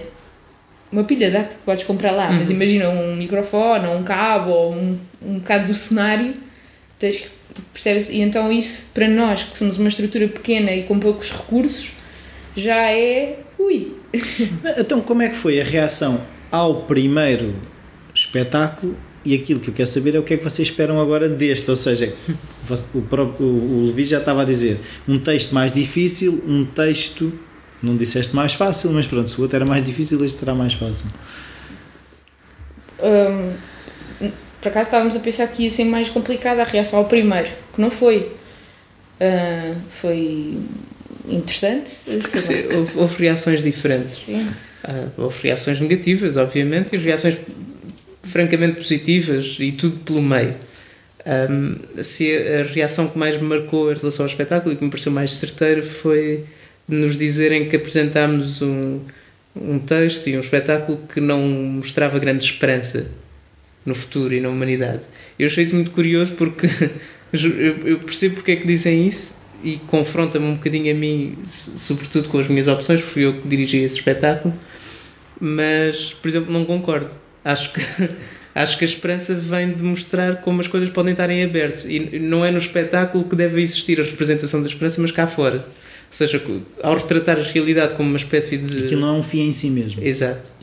Porque o espetáculo tinha muita circularidade, era como se fosse um dia inteiro em que as pessoas parece que andam ali às voltas e voltam sempre ao mesmo sítio. Embora, a meu ver, haja sempre a possibilidade de saírem. Mas é como se as pessoas, muitas pessoas quisessem ver em cena essa grande possibilidade de esperança. Que era o final feliz como Sim. nos filmes da Disney, não é? E eu, eu acho que esse final só pode existir cá fora. No teatro, quer dizer, podemos simular isso, mas eu acho que é pior.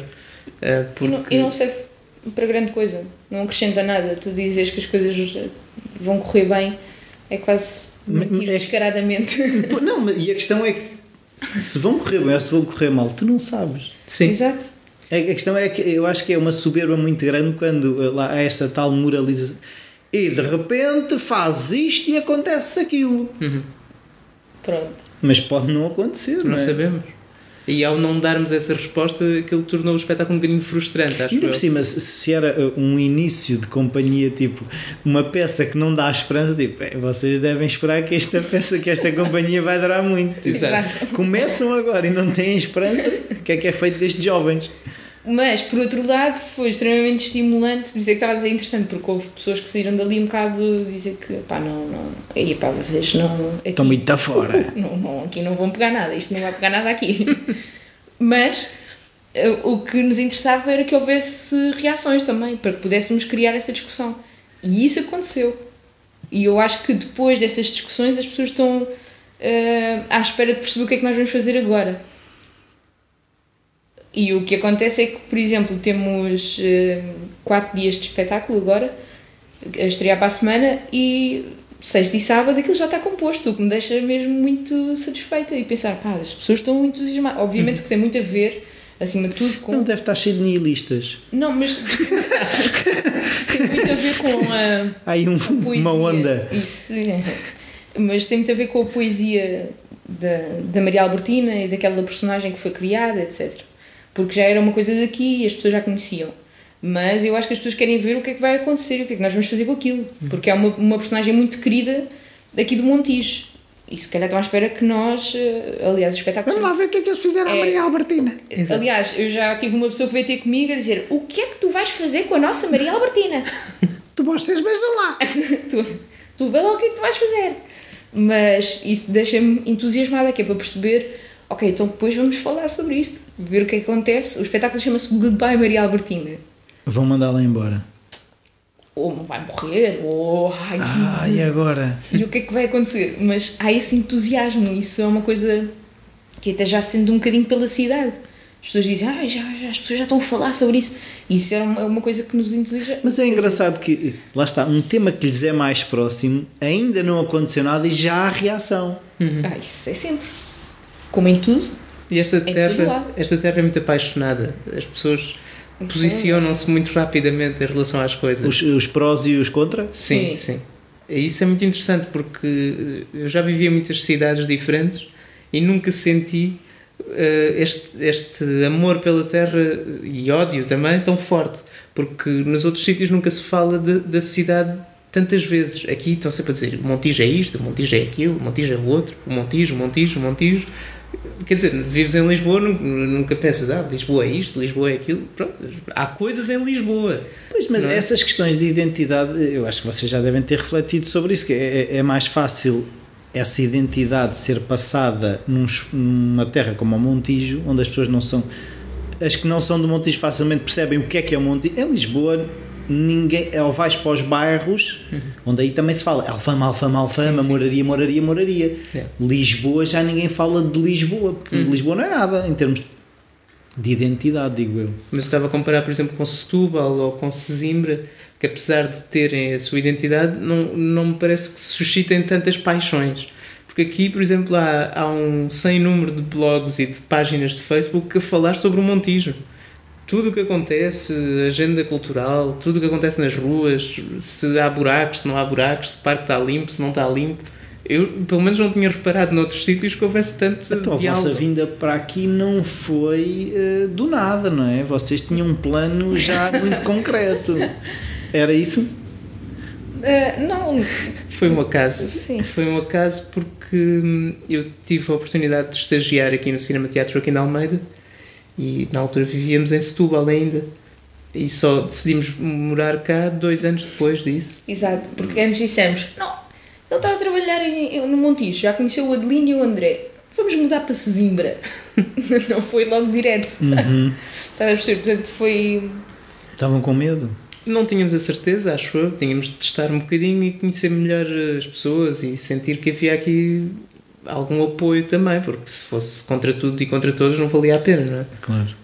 Então, então eu quero perceber é como é que vocês eh, estruturam os vossos dias entre eh, dar aulas, escrever textos, documentários, peça de teatro.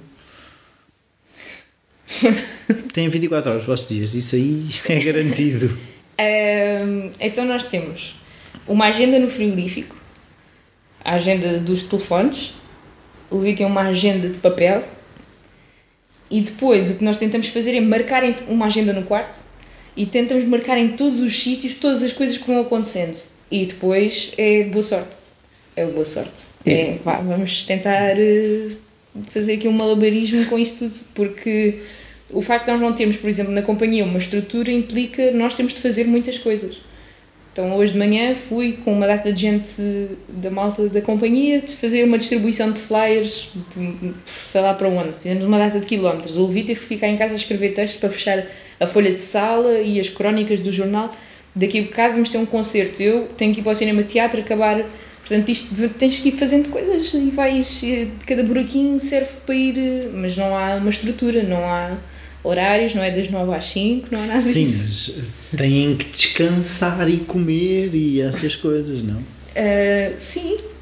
Então, ah, dormimos 8 horas, acho eu. Tentamos, sim. Sim. E pronto. E comemos de vez em quando. não, é normal, não. Não, mas a questão é que, é, é, e, e vocês sabem isso tão bem, ou melhor do que eu, a cultura precisa de ser alimentada. E quando nós estamos só a fazer, entregar flyers, escrever texto para o jornal e, e a preparar isto, onde é que está o alimentar da máquina que depois vai produzir tudo o resto? Somos muito rápidos a fazer isto. Há momentos em que temos de dar mesmo prioridade ao trabalho e como temos uma estreia daqui a uma semana, agora pronto, acabou a vida pessoal. Não, não há vida pessoal, é tudo para o projeto. Depois há outras alturas um bocadinho mais calmas. O que acontece é que como isto tem períodos de, de grande efervescência, depois nos outros tentamos acalmar um bocadinho. Ou seja, pós um espetáculo, vocês próprios sentem essa necessidade de agora abrandar? Ou... Às vezes não dá, mas ah, Pois. eu acho que na verdade depois dos espetáculos o que tem vindo é uma ressaca muito grande É. porque queríamos continuar num certo ritmo e depois não, não é possível porque ainda não temos essa estrutura montada. Mas aí também não surgem novos insights para fazer outras coisas. É que aquilo que eu vejo é, por exemplo, eu às vezes acabo uma entrevista e começo, ai, se eu tivesse pegado nisto desta forma e não sei o quê. Vocês também têm esse tipo de reações? Sim, nós tentamos fazer uma espécie eh, de balanço sobre o que aconteceu, até porque isso, mais uma vez, como não temos a estrutura, é muito importante para nós para não voltarmos a cometer erros que nos fazem perder tempo. Portanto, isto tem que ser assim uma espécie de máquina ultra eh, bem oleada e muito eficiente eh, e eficaz. E então eh, tentamos fazer uma espécie de balanço para tentar perceber o que é que temos de fazer, distribuir também trabalho pelas pessoas que são muito boas a fazer uma coisa, não é? Por exemplo, o Adelino é completamente independente. Nós dizemos ao Adelino qualquer coisa e depois temos um cenário. Nós não nos podíamos pre- preocupar com isso. Então temos, tentamos fazer uma certa distribuição de, de trabalho de forma que seja. é Óbvio, que nós os dois não conseguimos fazer tudo. Estou a responder minimamente a tudo mesmo. Pronto. Então é isso que eh, vamos tentando fazer. Cada vez mais dar mais coisas às pessoas. Obviamente que Delegar. eh, é ir delegando, mas o que acontece sempre é que depois é muito difícil porque pronto, o amor às coisas também hum, isto é um trabalho, e é um trabalho a sério e, e- e dá muito trabalho, implica muito tempo, muita Ah, não, concentração. e muita... Isto do teatro é fácil, mas não percebo porque é que eles andam cá aí a queixar-se. Agora deitam-se tarde e depois passa o dia a dormir. Então, é, às vezes é difícil quando tu não podes pagar às pessoas estar a pedir para elas estarem. Só que toda a gente está ao litro, sabes? E depois é muito difícil. E às- depois, às vezes era bom poder ir jantar fora, toda a gente, mas não dá. Então é complicado gerir. hum, Mas por isso é que ele devia fazer isso, não sou eu. Eu acho que agora, por exemplo, depois deste espetáculo, não vamos ter muito tempo para essa reflexão porque já temos outras coisas marcadas. Então, até para aí, Mas outra peça? sim, vamos ter outro espetáculo para o ano. No início do ano, vamos começar a trabalhar nele. Portanto, isto vai ser um bocadinho de seguida. E depois temos outros trabalhos ao mesmo tempo. Isto encaixa tudo, eh, uma coisa na outra, e, e não, não há tempo para respirar. Era bom que houvesse de vez em quando, mas eh, eu acho que neste momento é, é bom haver essa sequência de trabalho também, porque senão para, para a ressaca ser menor, não é bom haver intervalos muito grandes sem trabalho. Agora, isto que que a Maria estava a dizer é mesmo extremamente importante, que é não, enquanto não houver a possibilidade das pessoas serem mesmo profissionais e não estarem repartidas por três ou quatro trabalhos ao mesmo tempo, é, é muito difícil pedir muito mais de nós próprios, porque eh, rentabilizar o trabalho tem a ver com dedicarmos àquele trabalho, não? Se eu estou a pensar ao mesmo tempo em, em ir dar uma aula ou em escrever uma coisa qualquer que, que, que me encomenda ou uma coisa qualquer que eu tenho que fazer para ganhar a vida, é muito complicado estar a 100% n- neste projeto. não é? Portanto, mas, mas também gostava de dizer que do- dos trabalhos que eu já vi serem feitos, os trabalhos das companhias de teatro são talvez os mais exigentes do ponto de vista profissional. Eu, eu já trabalhei para várias companhias de teatro e nunca vi as pessoas trabalharem tanto e com tanto afinco. Não quer dizer que, que a qualidade do trabalho seja sempre espetacular, mas do ponto de vista de quantidade de trabalho e de dedicação ao trabalho é impressionante. Portanto, essa ideia de que os artistas são muito preguiçosos é, a meu ver, completamente mentira. Pois é, é aquela questão de hum, se eles trabalham eh, uma peça que tenha uma hora para todos os efeitos, eles trabalham uma hora por dia. Tá- Estás a perceber? Não, mas estás a perceber a lógica. Eh, eh, mesmo eu lembro-me de uma vez, há uma história qualquer, eu acho que é do, do Picasso, hum, que alguém lhe pede um desenho, ele faz um desenho ali em 5 segundos e pede não sei um balúrdio. Ah, vocês fiz em 5 segundos. Não, eu fiz, fiz isto. Isto é o trabalho de uma vida aplicado em 5 segundos. E, e muitas vezes é, também a quantificação às vezes do valor da arte tem a ver com essa coisa. Então, se trabalham uma hora por dia, como é que eles podem querer. eh, Mas para já eu acho que no teatro nunca se. Pronto, quando há a apresentação do espetáculo, às vezes os atores trabalham de facto só na apresentação do espetáculo, mas é só uma ponta muito pequenina de um iceberg brutal, porque houve meses de ensaios, de preparação, trabalho de casa. Provavelmente todos os dias ainda trabalham em casa, se calhar têm outros trabalhos ao mesmo tempo para conseguir ganhar a vida, portanto as coisas não são assim. E às vezes o próprio ator, e sobretudo numa companhia pequena, mas mesmo nas maiores acontece, não é só ator. É ator, trabalha em comunicação, vai distribuir flyers se for preciso, ou faz produção, faz telefonemas, faz o que for preciso. Pois, e, eu por acaso com este podcast foi um bocado tentar mostrar às pessoas o, o, que está por trás do, do pano. Ah, vocês sentem que às vezes têm que explicar o que é que se passa por trás do pano ou isso também estraga a magia? Muitas vezes é este equilíbrio entre eh, não, o gajo é um artista fenomenal e depois esquecem-se que o gajo é um artista fenomenal porque sua e chora e Hum, não sei, eu acho que às vezes, às vezes o que me apetece é arrastar as pessoas, quando, principalmente quando há esse tipo de, de comentários, porque é quase ofensivo. E eu acho que as pessoas não se percebem disto, mas é mesmo ofensivo. É como alguém chegar ao pé de um médico e dizer: "Eh, Qual é que é o teu problema? Tiveste aí uma consulta de 10 minutos e estás a cobrar isso, ou estás a fazer não sei o quê, e estás. Ah, não é? Isso é só para passar dois remédios. Então, e aquilo que ele teve que estudar, e aquilo que ele teve que aprender, e aquilo que ele tem de continuar a estudar, e isso aplica-se em qualquer profissão. Qualquer profissão, professor a mesma coisa, qualquer profissão é indiferente. Até a senhora das limpezas. Percebes? Porque é indiferente, é completamente indiferente. E às vezes o que, o que dá vontade é isso, é arrastar e, e, e mostrar o que, é que, o que é que as pessoas fazem. Às vezes acordamos mais cedo, deitamos mais tarde, fazemos mais coisas, pensamos em mais coisas, escrevemos mais coisas, distribuímos mais coisas, pegamos em mais coisas, pá, muito mais. E não há esse. mas também não, não há tempo para mostrar às pessoas. Mas, Não há? mas eu acho, eu sinto que o nosso papel também ah, deve ter uma relação com, com a educação. Sim.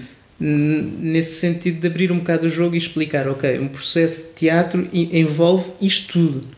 Ah, um amigo nosso, o Miguel Jesus, que trabalha no bando, explicou-nos há uns tempos que faziam de vez em quando lá umas formações com, com crianças e começavam a explicar-lhes para fazer um, um projeto qualquer é preciso fazer um orçamento.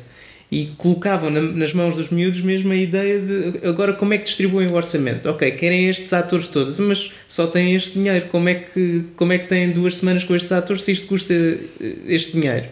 Eles dizem, ah, isso é muito caro, então se calhar devia ser mais barato. E depois a pergunta é, "Então, mas quanto é que ganha o teu pai por dia? Será que ele viria trabalhar por esse valor? Tanto tempo? É? e, e às vezes mostrar os bastidores do trabalho artístico é Eu acho, importante. eu acho que se valoriza mais o trabalho. Ah, Eu sim, acho que sem sim. dúvida. Só que era preciso, lá está, as estruturas não estarem tão sufocadas às vezes para terem tempo eh, para proporcionar esses momentos, não é? E também eu acho que há um trabalho muito grande que tem de ser feito de reaproximar a arte de- dos cidadãos e de- dos espectadores comuns. Um, só que enquanto não existir essa aposta clara na cultura, não- vai ser muito difícil.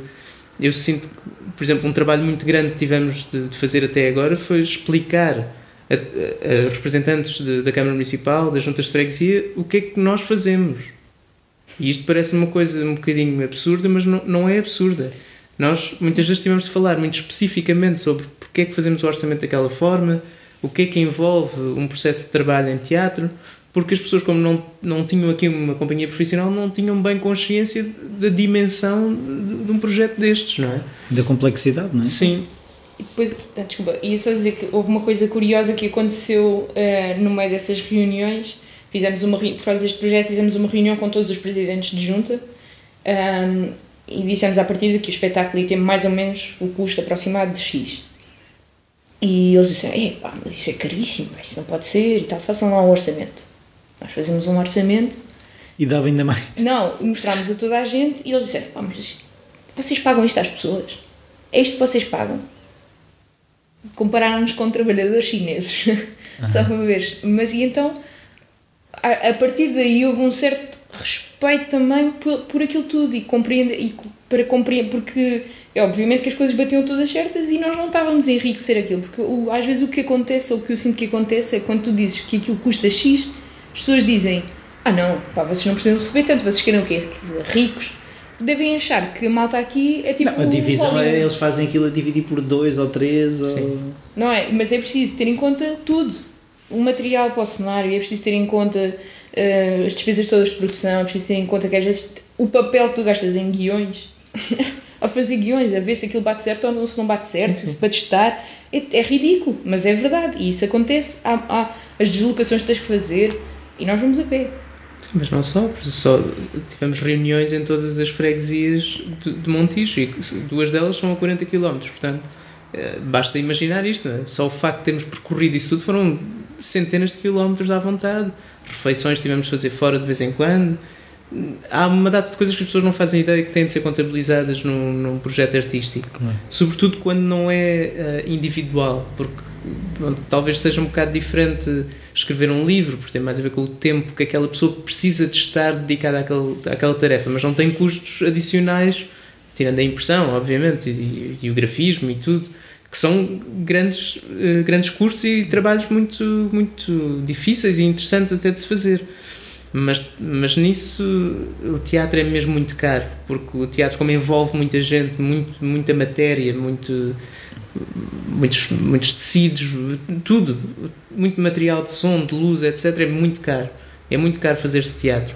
E eu acho que era bom as pessoas terem um bocadinho mais consciência disso, era bom a gente conseguir falar mais sobre, sobre este assunto. Pois, aquilo que tu estavas a falar há bocado de, de aproximar as pessoas da arte, hum, os preços dos bilhetes afastam as pessoas, é isso? Ou o preço não é uma questão, é uma questão, se eu estiver próximo, independentemente do preço, eu vou. O, o preço dos bilhetes em Portugal é, é muito barato. É muito barato. As pessoas não têm consciência disto, se calhar, mas como existem esses apoios do Estado e, e locais às, às estruturas de produção, conseguimos ter valores, uh, quer dizer, vamos dizer que em média hoje em dia 10 euros. O, o nosso bilhete custa 5 euros para, para o próximo espetáculo, é muito barato. Em Londres ou em Nova York as pessoas pagam para cima de 70 euros, pronto, agora fazendo uma comparação assim grosseira, para assistir a um espetáculo de teatro. Portanto, há, há aqui uma disparidade muito grande por existir justamente apoio. Eu acho que quando as pessoas querem ir ao teatro e têm interesse, não têm problemas em dar 10 euros ou, ou até mais dinheiro, porque se forem ao cinema e comprarem pipocas e, e uma Coca-Cola ou seja o que for, gastam logo isso à vontade. Ou se forem a, a outros tipos de espetáculo, espetáculos de música, por exemplo, gastam muito mais dinheiro. Mas eu acho que a questão dos bilhetes não é, não é impeditiva. E, e também era bom esclarecer-se o público que os bilhetes são muito baratos para o teatro, em Portugal. E que nunca, nunca, nunca na vida a não ser que os bilhetes fossem 70, 100 euros, ia compensar uh, a bilheteira. Ou seja, não dá para compensarmos aquilo que ganhamos com a bilheteira com um, um ou seja, não cobra o orçamento que custa fazer. Portanto, é, é sempre preciso uh, ver um subsídio ou um apoio, ou então as pessoas não ganharem dinheiro. Pois, eu estava a pensar aqui, é uma questão de educação.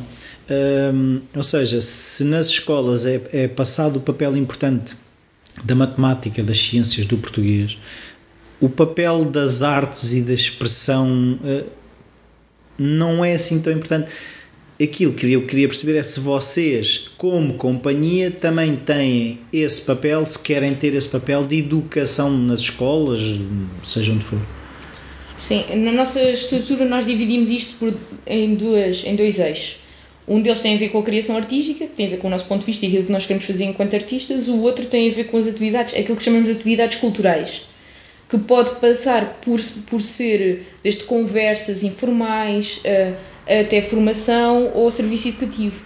Portanto, isso é uma coisa que nós achamos que é muito importante e que vamos tentar fazer, só que, mais uma vez, até para fazer esse tipo de coisas, tu precisas estar a pagar uma pessoa para estar a fazer, a preparar a atividade, a pensar na atividade a deslocar-se para fazer as coisas, sabes? Isso tudo custa dinheiro e nós não podemos ter esse, esse papel muito ativo, mesmo que gostássemos muito, porque não temos a estrutura ainda para fazer, mas isso está dentro daquilo que nós gostamos muito fazer, de ter essas atividades culturais, de formação, serviço educativo, eh, paralelamente à, à, à atividade artística, de criação artística a mim há uma coisa que, que, me marcou que foi uns amigos meus no secundário tiveram a experiência de ter oficina de expressão dramática com um ator angolano que, que se chama Dom, Pedro Dicota e colaborou com o band e com uma data de companhias, mas voltou a Angola. E esses, esses meus amigos que passaram pela experiência de construir um espetáculo de teatro são todos espectadores de teatro, ou praticamente todos, e têm um grande respeito pelo teatro enquanto atividade profissional. Porquê? Porque montaram um espetáculo às vezes basta ter a oportunidade de montar um espetáculo para se ficar com muito respeito pela atividade. Porque sem essa experiência em primeira mão é só uma espécie de abstração. Pensar, ah, sim, os tais malandros do teatro. Agora, quando se passa por aquilo, as pessoas pensam, ok, não só discutiram questões muito essenciais para, para, para a constituição de si próprios enquanto seres humanos, como participaram num projeto coletivo muito pesado, com muitos elementos tiveram de negociar coisas entre si, tiveram de preparar coisas, fazer a produção, pensar na luz, pensar no som, perceberam a, a magnitude a vários níveis do projeto. E eu acho que isso era bom todas as pessoas terem, não é? Pois, esse deve ser o papel da escola, expor-nos às coisas. Sim. E as decisões e as escolhas serem tomadas com base em conhecimento. Exatamente. Uh, e, e, muitas vezes aquilo que eu vejo, pelo menos uh, sinto que está a mudar, mas é muito lento, é há essa coisa de direcionar logo para aqui ou direcionar logo para aí. Quando, eu lembro quando entrevistei o Afonso Cruz sobre a educação dos filhos dele, ou, o que ele dizia é as crianças têm que ser expostas às coisas. Eu não os ponho em, eu não, não lhes ensino música. Há instrumentos pela casa, eles experimentam. Há canetas pela casa, eles desenham, eles escrevem. E é um bocado é isso que eu acho que faz falta. Não é preciso ter um plano maquiavélico para treinar crianças para gostar de teatro é expô-las, como tu estavas a dizer. Pronto, a conversa já vai longa, vocês têm mais que fazer. Um, eu agora, uh, como gosto sempre de. É um exercício que eu gosto, que é de perguntar aos meus convidados um livro ou livros que tenham sido importantes para eles. Começamos pela senhora. Um. Podem ser três. Uh, não, mas se calhar ia dizer uh, o Admirável Mundo Novo porque foi o primeiro livro que, me, que está-se a rir porque foi ele que me apresentou o livro. Mas eh, porque foi a primeira vez que eu pensei também nessa ideia de ter um outro ponto de vista em relação às coisas. Porque, na verdade, é aquela personagem tem um ponto de vista em relação àquele mundo todo que supostamente era o ideal, não é? Tudo controlado, nunca ninguém está triste, tudo muito bom. E de repente tu vês aquela figura que vê aquele mundo perfeito e que tem um outro ponto de vista, então isso relacionou-me muito sempre com a questão do teatro e termos um ponto de vista e marcou-me muito. Principalmente na ideia de que às vezes apontamos para uma coisa que, que, não, que, não, que pode não ser assim tão perfeito. Às vezes estamos sempre a caminhar para uma coisa que idealizamos, não é? Que isso, ah não, se for assim, é, sei lá, desde sempre, se tu fores para aquele curso, se tirares não sei o quê, se tu fores médico, a tua vida vai ser, olha, impecável. Pois, se fores o arqui arquiteto, ser, tá, pá, está chave.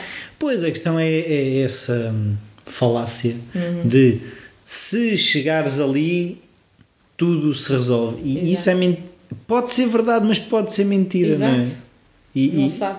e cristalizarmos essas e pôr toda, como se chama dizer, pôr todas as fichas aí, não sei se é o caminho.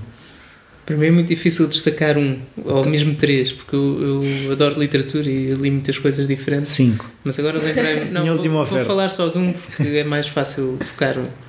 Eu gostei muito de ler As Vinhas da Ira do Steinbeck quando, quando li, já há muitos anos, e já nem me lembro muito bem de, dos pormenores. Sim, mas o que é que retiveste? Mas lembro-me da, da ideia que tem a ver com aquilo que, que despassou aqui um bocadinho a conversa toda, de que a vida podia ser diferente, porque aquilo, no fundo, conta a história de uma família que fica sem casa, sem propriedade e tem de migrar para o outro lado dos Estados Unidos para trabalhar em condições absolutamente miseráveis. E, e isso sempre me remeteu para a ideia de que essa injustiça muito grande de não podermos ter a vida que uma vida confortável e os direitos básicos garantidos Uh, para mim foi muito marcante desde, desde o início para a minha formação ideológica, no fundo. Uh, para além de que aquilo, ao mesmo tempo, retrata essa grande vitalidade e grande resistência humana a todas as adversidades. Dizer, ok, isto pode acontecer tudo, pode correr tudo muito mal, mas ainda há aqui qualquer coisa uh, a fervilhar e que, vai, e que vai ser devolvida à injustiça. Portanto, eu acho que isso é um bom exemplo. Pois, eu agora abriste uma caixa de Pandora que eu, eu queria, eu queria ter perguntado e entretanto já me tinha passado que é, é uma coisa que, que eu tenho alguma dificuldade e, e- e gosto de tentar perceber que é nos dias em que nada funciona o que é que vos faz continuar? Hum, acho que tem a ver com aquela ideia. Estás a rir? Nós tivemos um dia assim há pouco tempo. Há um daqueles dias que tu achas como é que é possível tanta porcaria acontecer num só dia. Depois outro, vem outro dia a seguir, quer dizer, e hum, às vezes o melhor que tens a fazer é parar um bocado, respirar fundo e pronto, e andar para a frente. Era, eu, a, a sensação que eu tenho é que eu não tenho outra possibilidade de. Ou seja, não, não, Não há. há escolha. Não, não há. Eu não posso voltar atrás com isto. Não, não posso olhar para trás e dizer. Não podia ter "Epá, sido? Sim. E isso é que era bom se, se, tivesse, se eu não tivesse feito nada disto, isto é que era bom. Eu devia não- ter ido é para a biologia. eu devia ter ido para a biologia, devia ter sido veterinária. Yeah, é Os tigres da Sibéria, onde é que eles Yeah. andam? Eh, então, como, isso, como não tens outra coisa, mesmo que as coisas corram mal, a única coisa que podes fazer é continuar a andar. Para a frente. Se não pararmos, não é? É um bocado.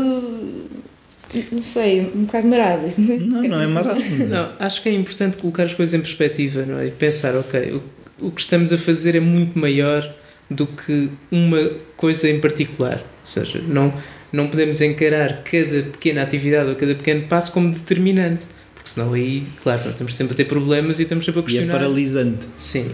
Agora, eu acho que temos que pôr em perspectiva e pensar onde, onde é que queremos chegar com isto? Quais são os nossos objetivos? E isto faz parte de um percurso maior de cada um de nós enquanto indivíduo não é? e agora enquanto coletivo. Portanto, para mim é, é muito importante pensar nesse objetivo maior, de, dessa outra vida que queremos ter. Eu, para mim é fundamental essa ideia de que eu não aceito que o cotidiano seja só aquilo que, que me disseram que podia ser. Não aceito isso, lamento.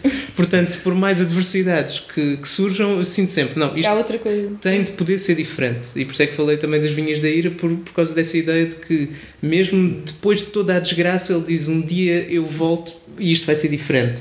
Eu vou pairar sobre tudo aquilo que, que, que é injustiça, porque não, não é possível. Não é possível aceitar isso. Não, é uma coisa que eu acho que é engraçada. Aqui na, na nossa conversa, começou quase pelo trabalho no conservatório, que é, é tudo exercícios de sairmos de nós.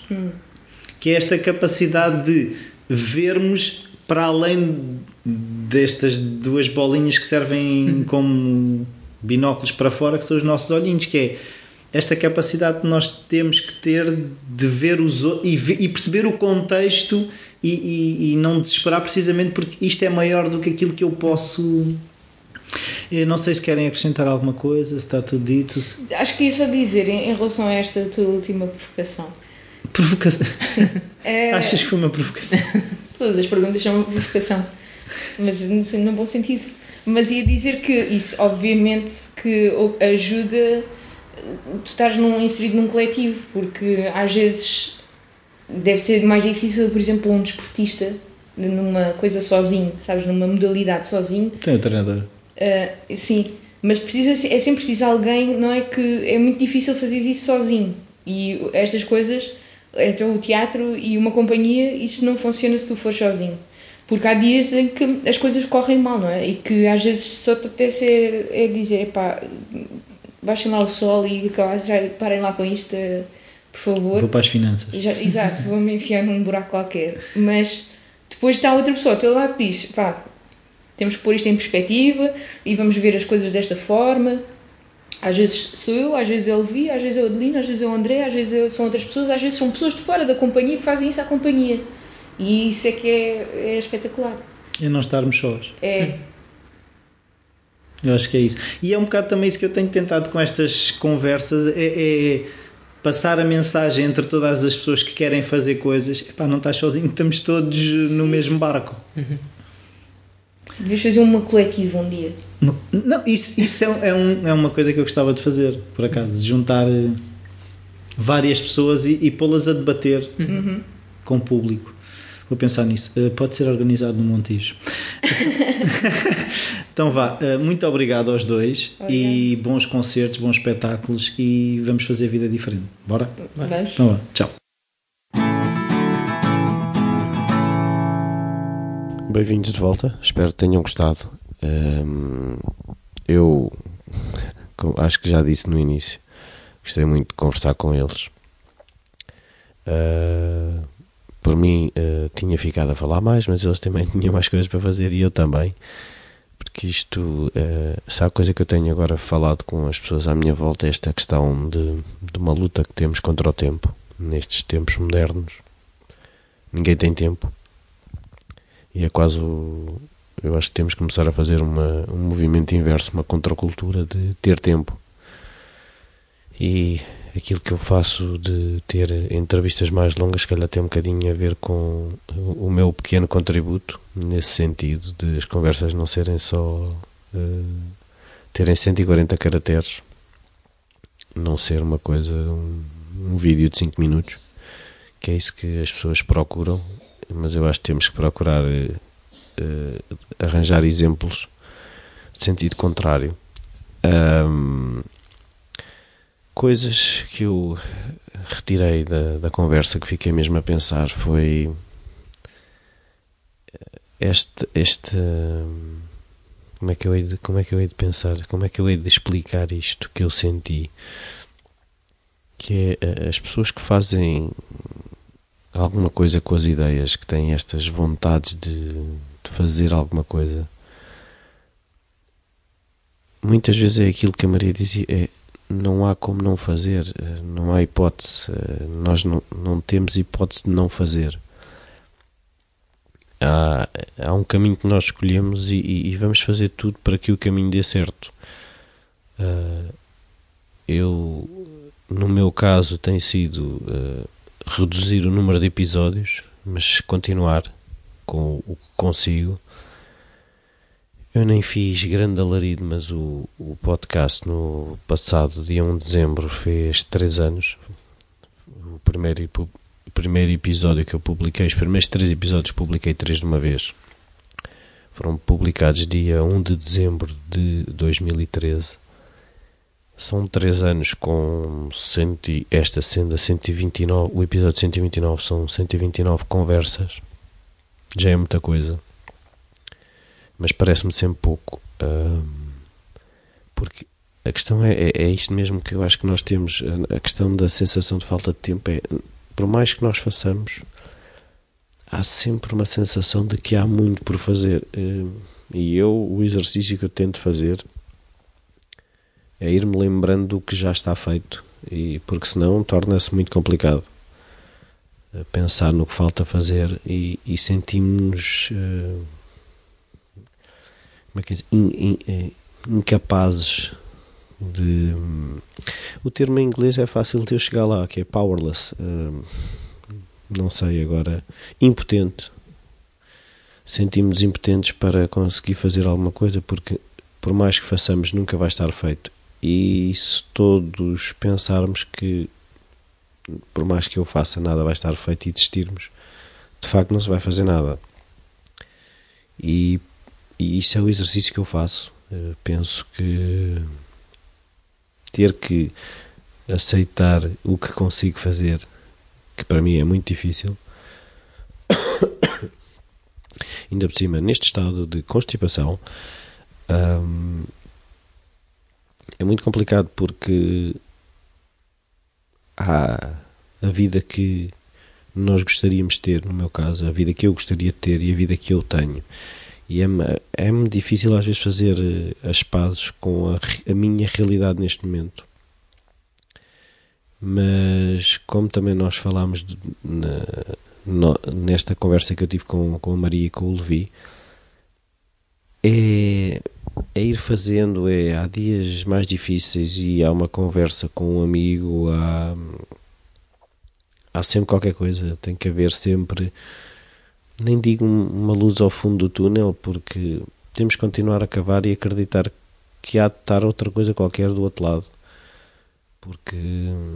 E mesmo essa luz não será uma luz que será sempre paz, há sempre dificuldades. E é uma das coisas que eu tenho visto em comum. Não digo em todos, eu, eu arrisco-me quase a dizer em todos os, os convidados. É uma resiliência, é um, um cair, sacudir o pó e levantar. É mesmo aquela, aquela frase que diz de o importante não é ou, ou, não é ou às vezes cais, mas às vezes te levantas. E é mesmo isso, mas tem que haver qualquer coisa que nos faça querer levantar. E, e isso é um exercício muito complicado. Há sempre aquelas New Age stuff de de follow your passion, segue a tua paixão. Mas ninguém explica que seguir essa paixão não é só rosas, não, não é só. É, há espinhos. É? é? só, hoje é só clichês, mas, mas é verdade. Nós temos alguma dificuldade em, em aceitar isso, mas aquilo que eu também tenho pensado é que tornam as coisas mais valiosas por, pela dificuldade de as obter. E nós, o ser humano, gosta dessa dificuldade. Por isso é que vamos sempre cair àquela história de é o caminho de facto que, que é o interessante e temos é que gostar do caminho porque o resultado nunca vai ser exatamente aquilo que nós queremos por isso convém que nós gostemos do caminho das pessoas que vamos encontrando, das paragens, de perceber que caímos, mas que nos conseguimos levantar, acreditar que vamos sempre conseguir chegar mais longe, que vamos conseguir ajudar outros, que eh, vamos ser objeto de ajuda que nos vão ajudar. E, isto resume-se tudo sempre às pessoas e e às relações que criamos ao longo do caminho, às relações que, que o nosso trabalho cria com as pessoas, aquilo que a Maria também fala de deixar lá uma semente de uma provocação, de uma conversa que uma pessoa ouve sobre um assunto qualquer, da próxima vez que ouvir o assunto daquela pessoa já vai ter outra informação. Pode até continuar a tomar as mesmas decisões, mas o processo mental não será exatamente igual. Por isso, esta questão da provocação, da informação, nestes tempos que correm, que mesmo a questão agora do quando foi a eleição do Donald Trump, falou-se muito de venceu a ignorância, precisamente porque as pessoas não falavam umas com as outras. Porque eh, é esta falta de abertura, esta falta de comunicação que muitas vezes provoca hum, coisas que podem ou não ser graves, mas é difícil. Basicamente é isso, não é fácil. E começo a aceitar que é bom que não seja fácil. E, e pronto. É isso.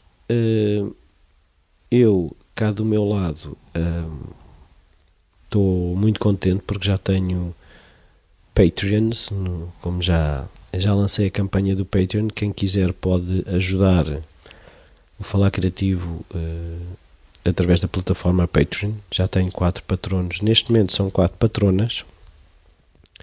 Uh, pelos vistos, o, o, podcast é ouvido pelas senhoras. Muito obrigado. Dá muito, muita classe aqui ao, ao podcast. Mas uh, mais pessoas poderão ajudar. Podem ir a www ah, www.patreon.com barra falar criativo. É fácil de lá chegar. E hum, contribuem com aquilo que puderem. E, hum, e outra coisa que também podem ajudar é as, as avaliações no iTunes.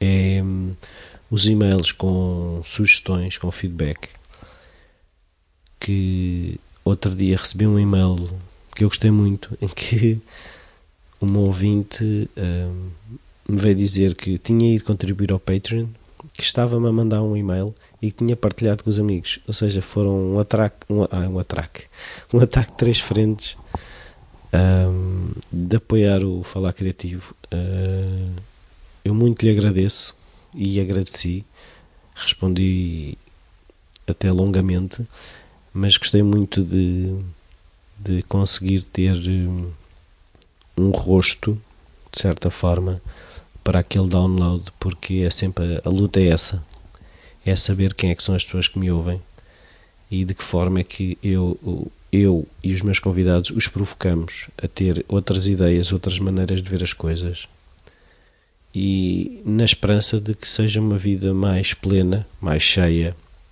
e mais interessante. E já não falamos uh, até ao Natal. Desejo a todos um bom Natal e um bom 2017. E no início de 2017 cá estará mais um episódio. Até lá!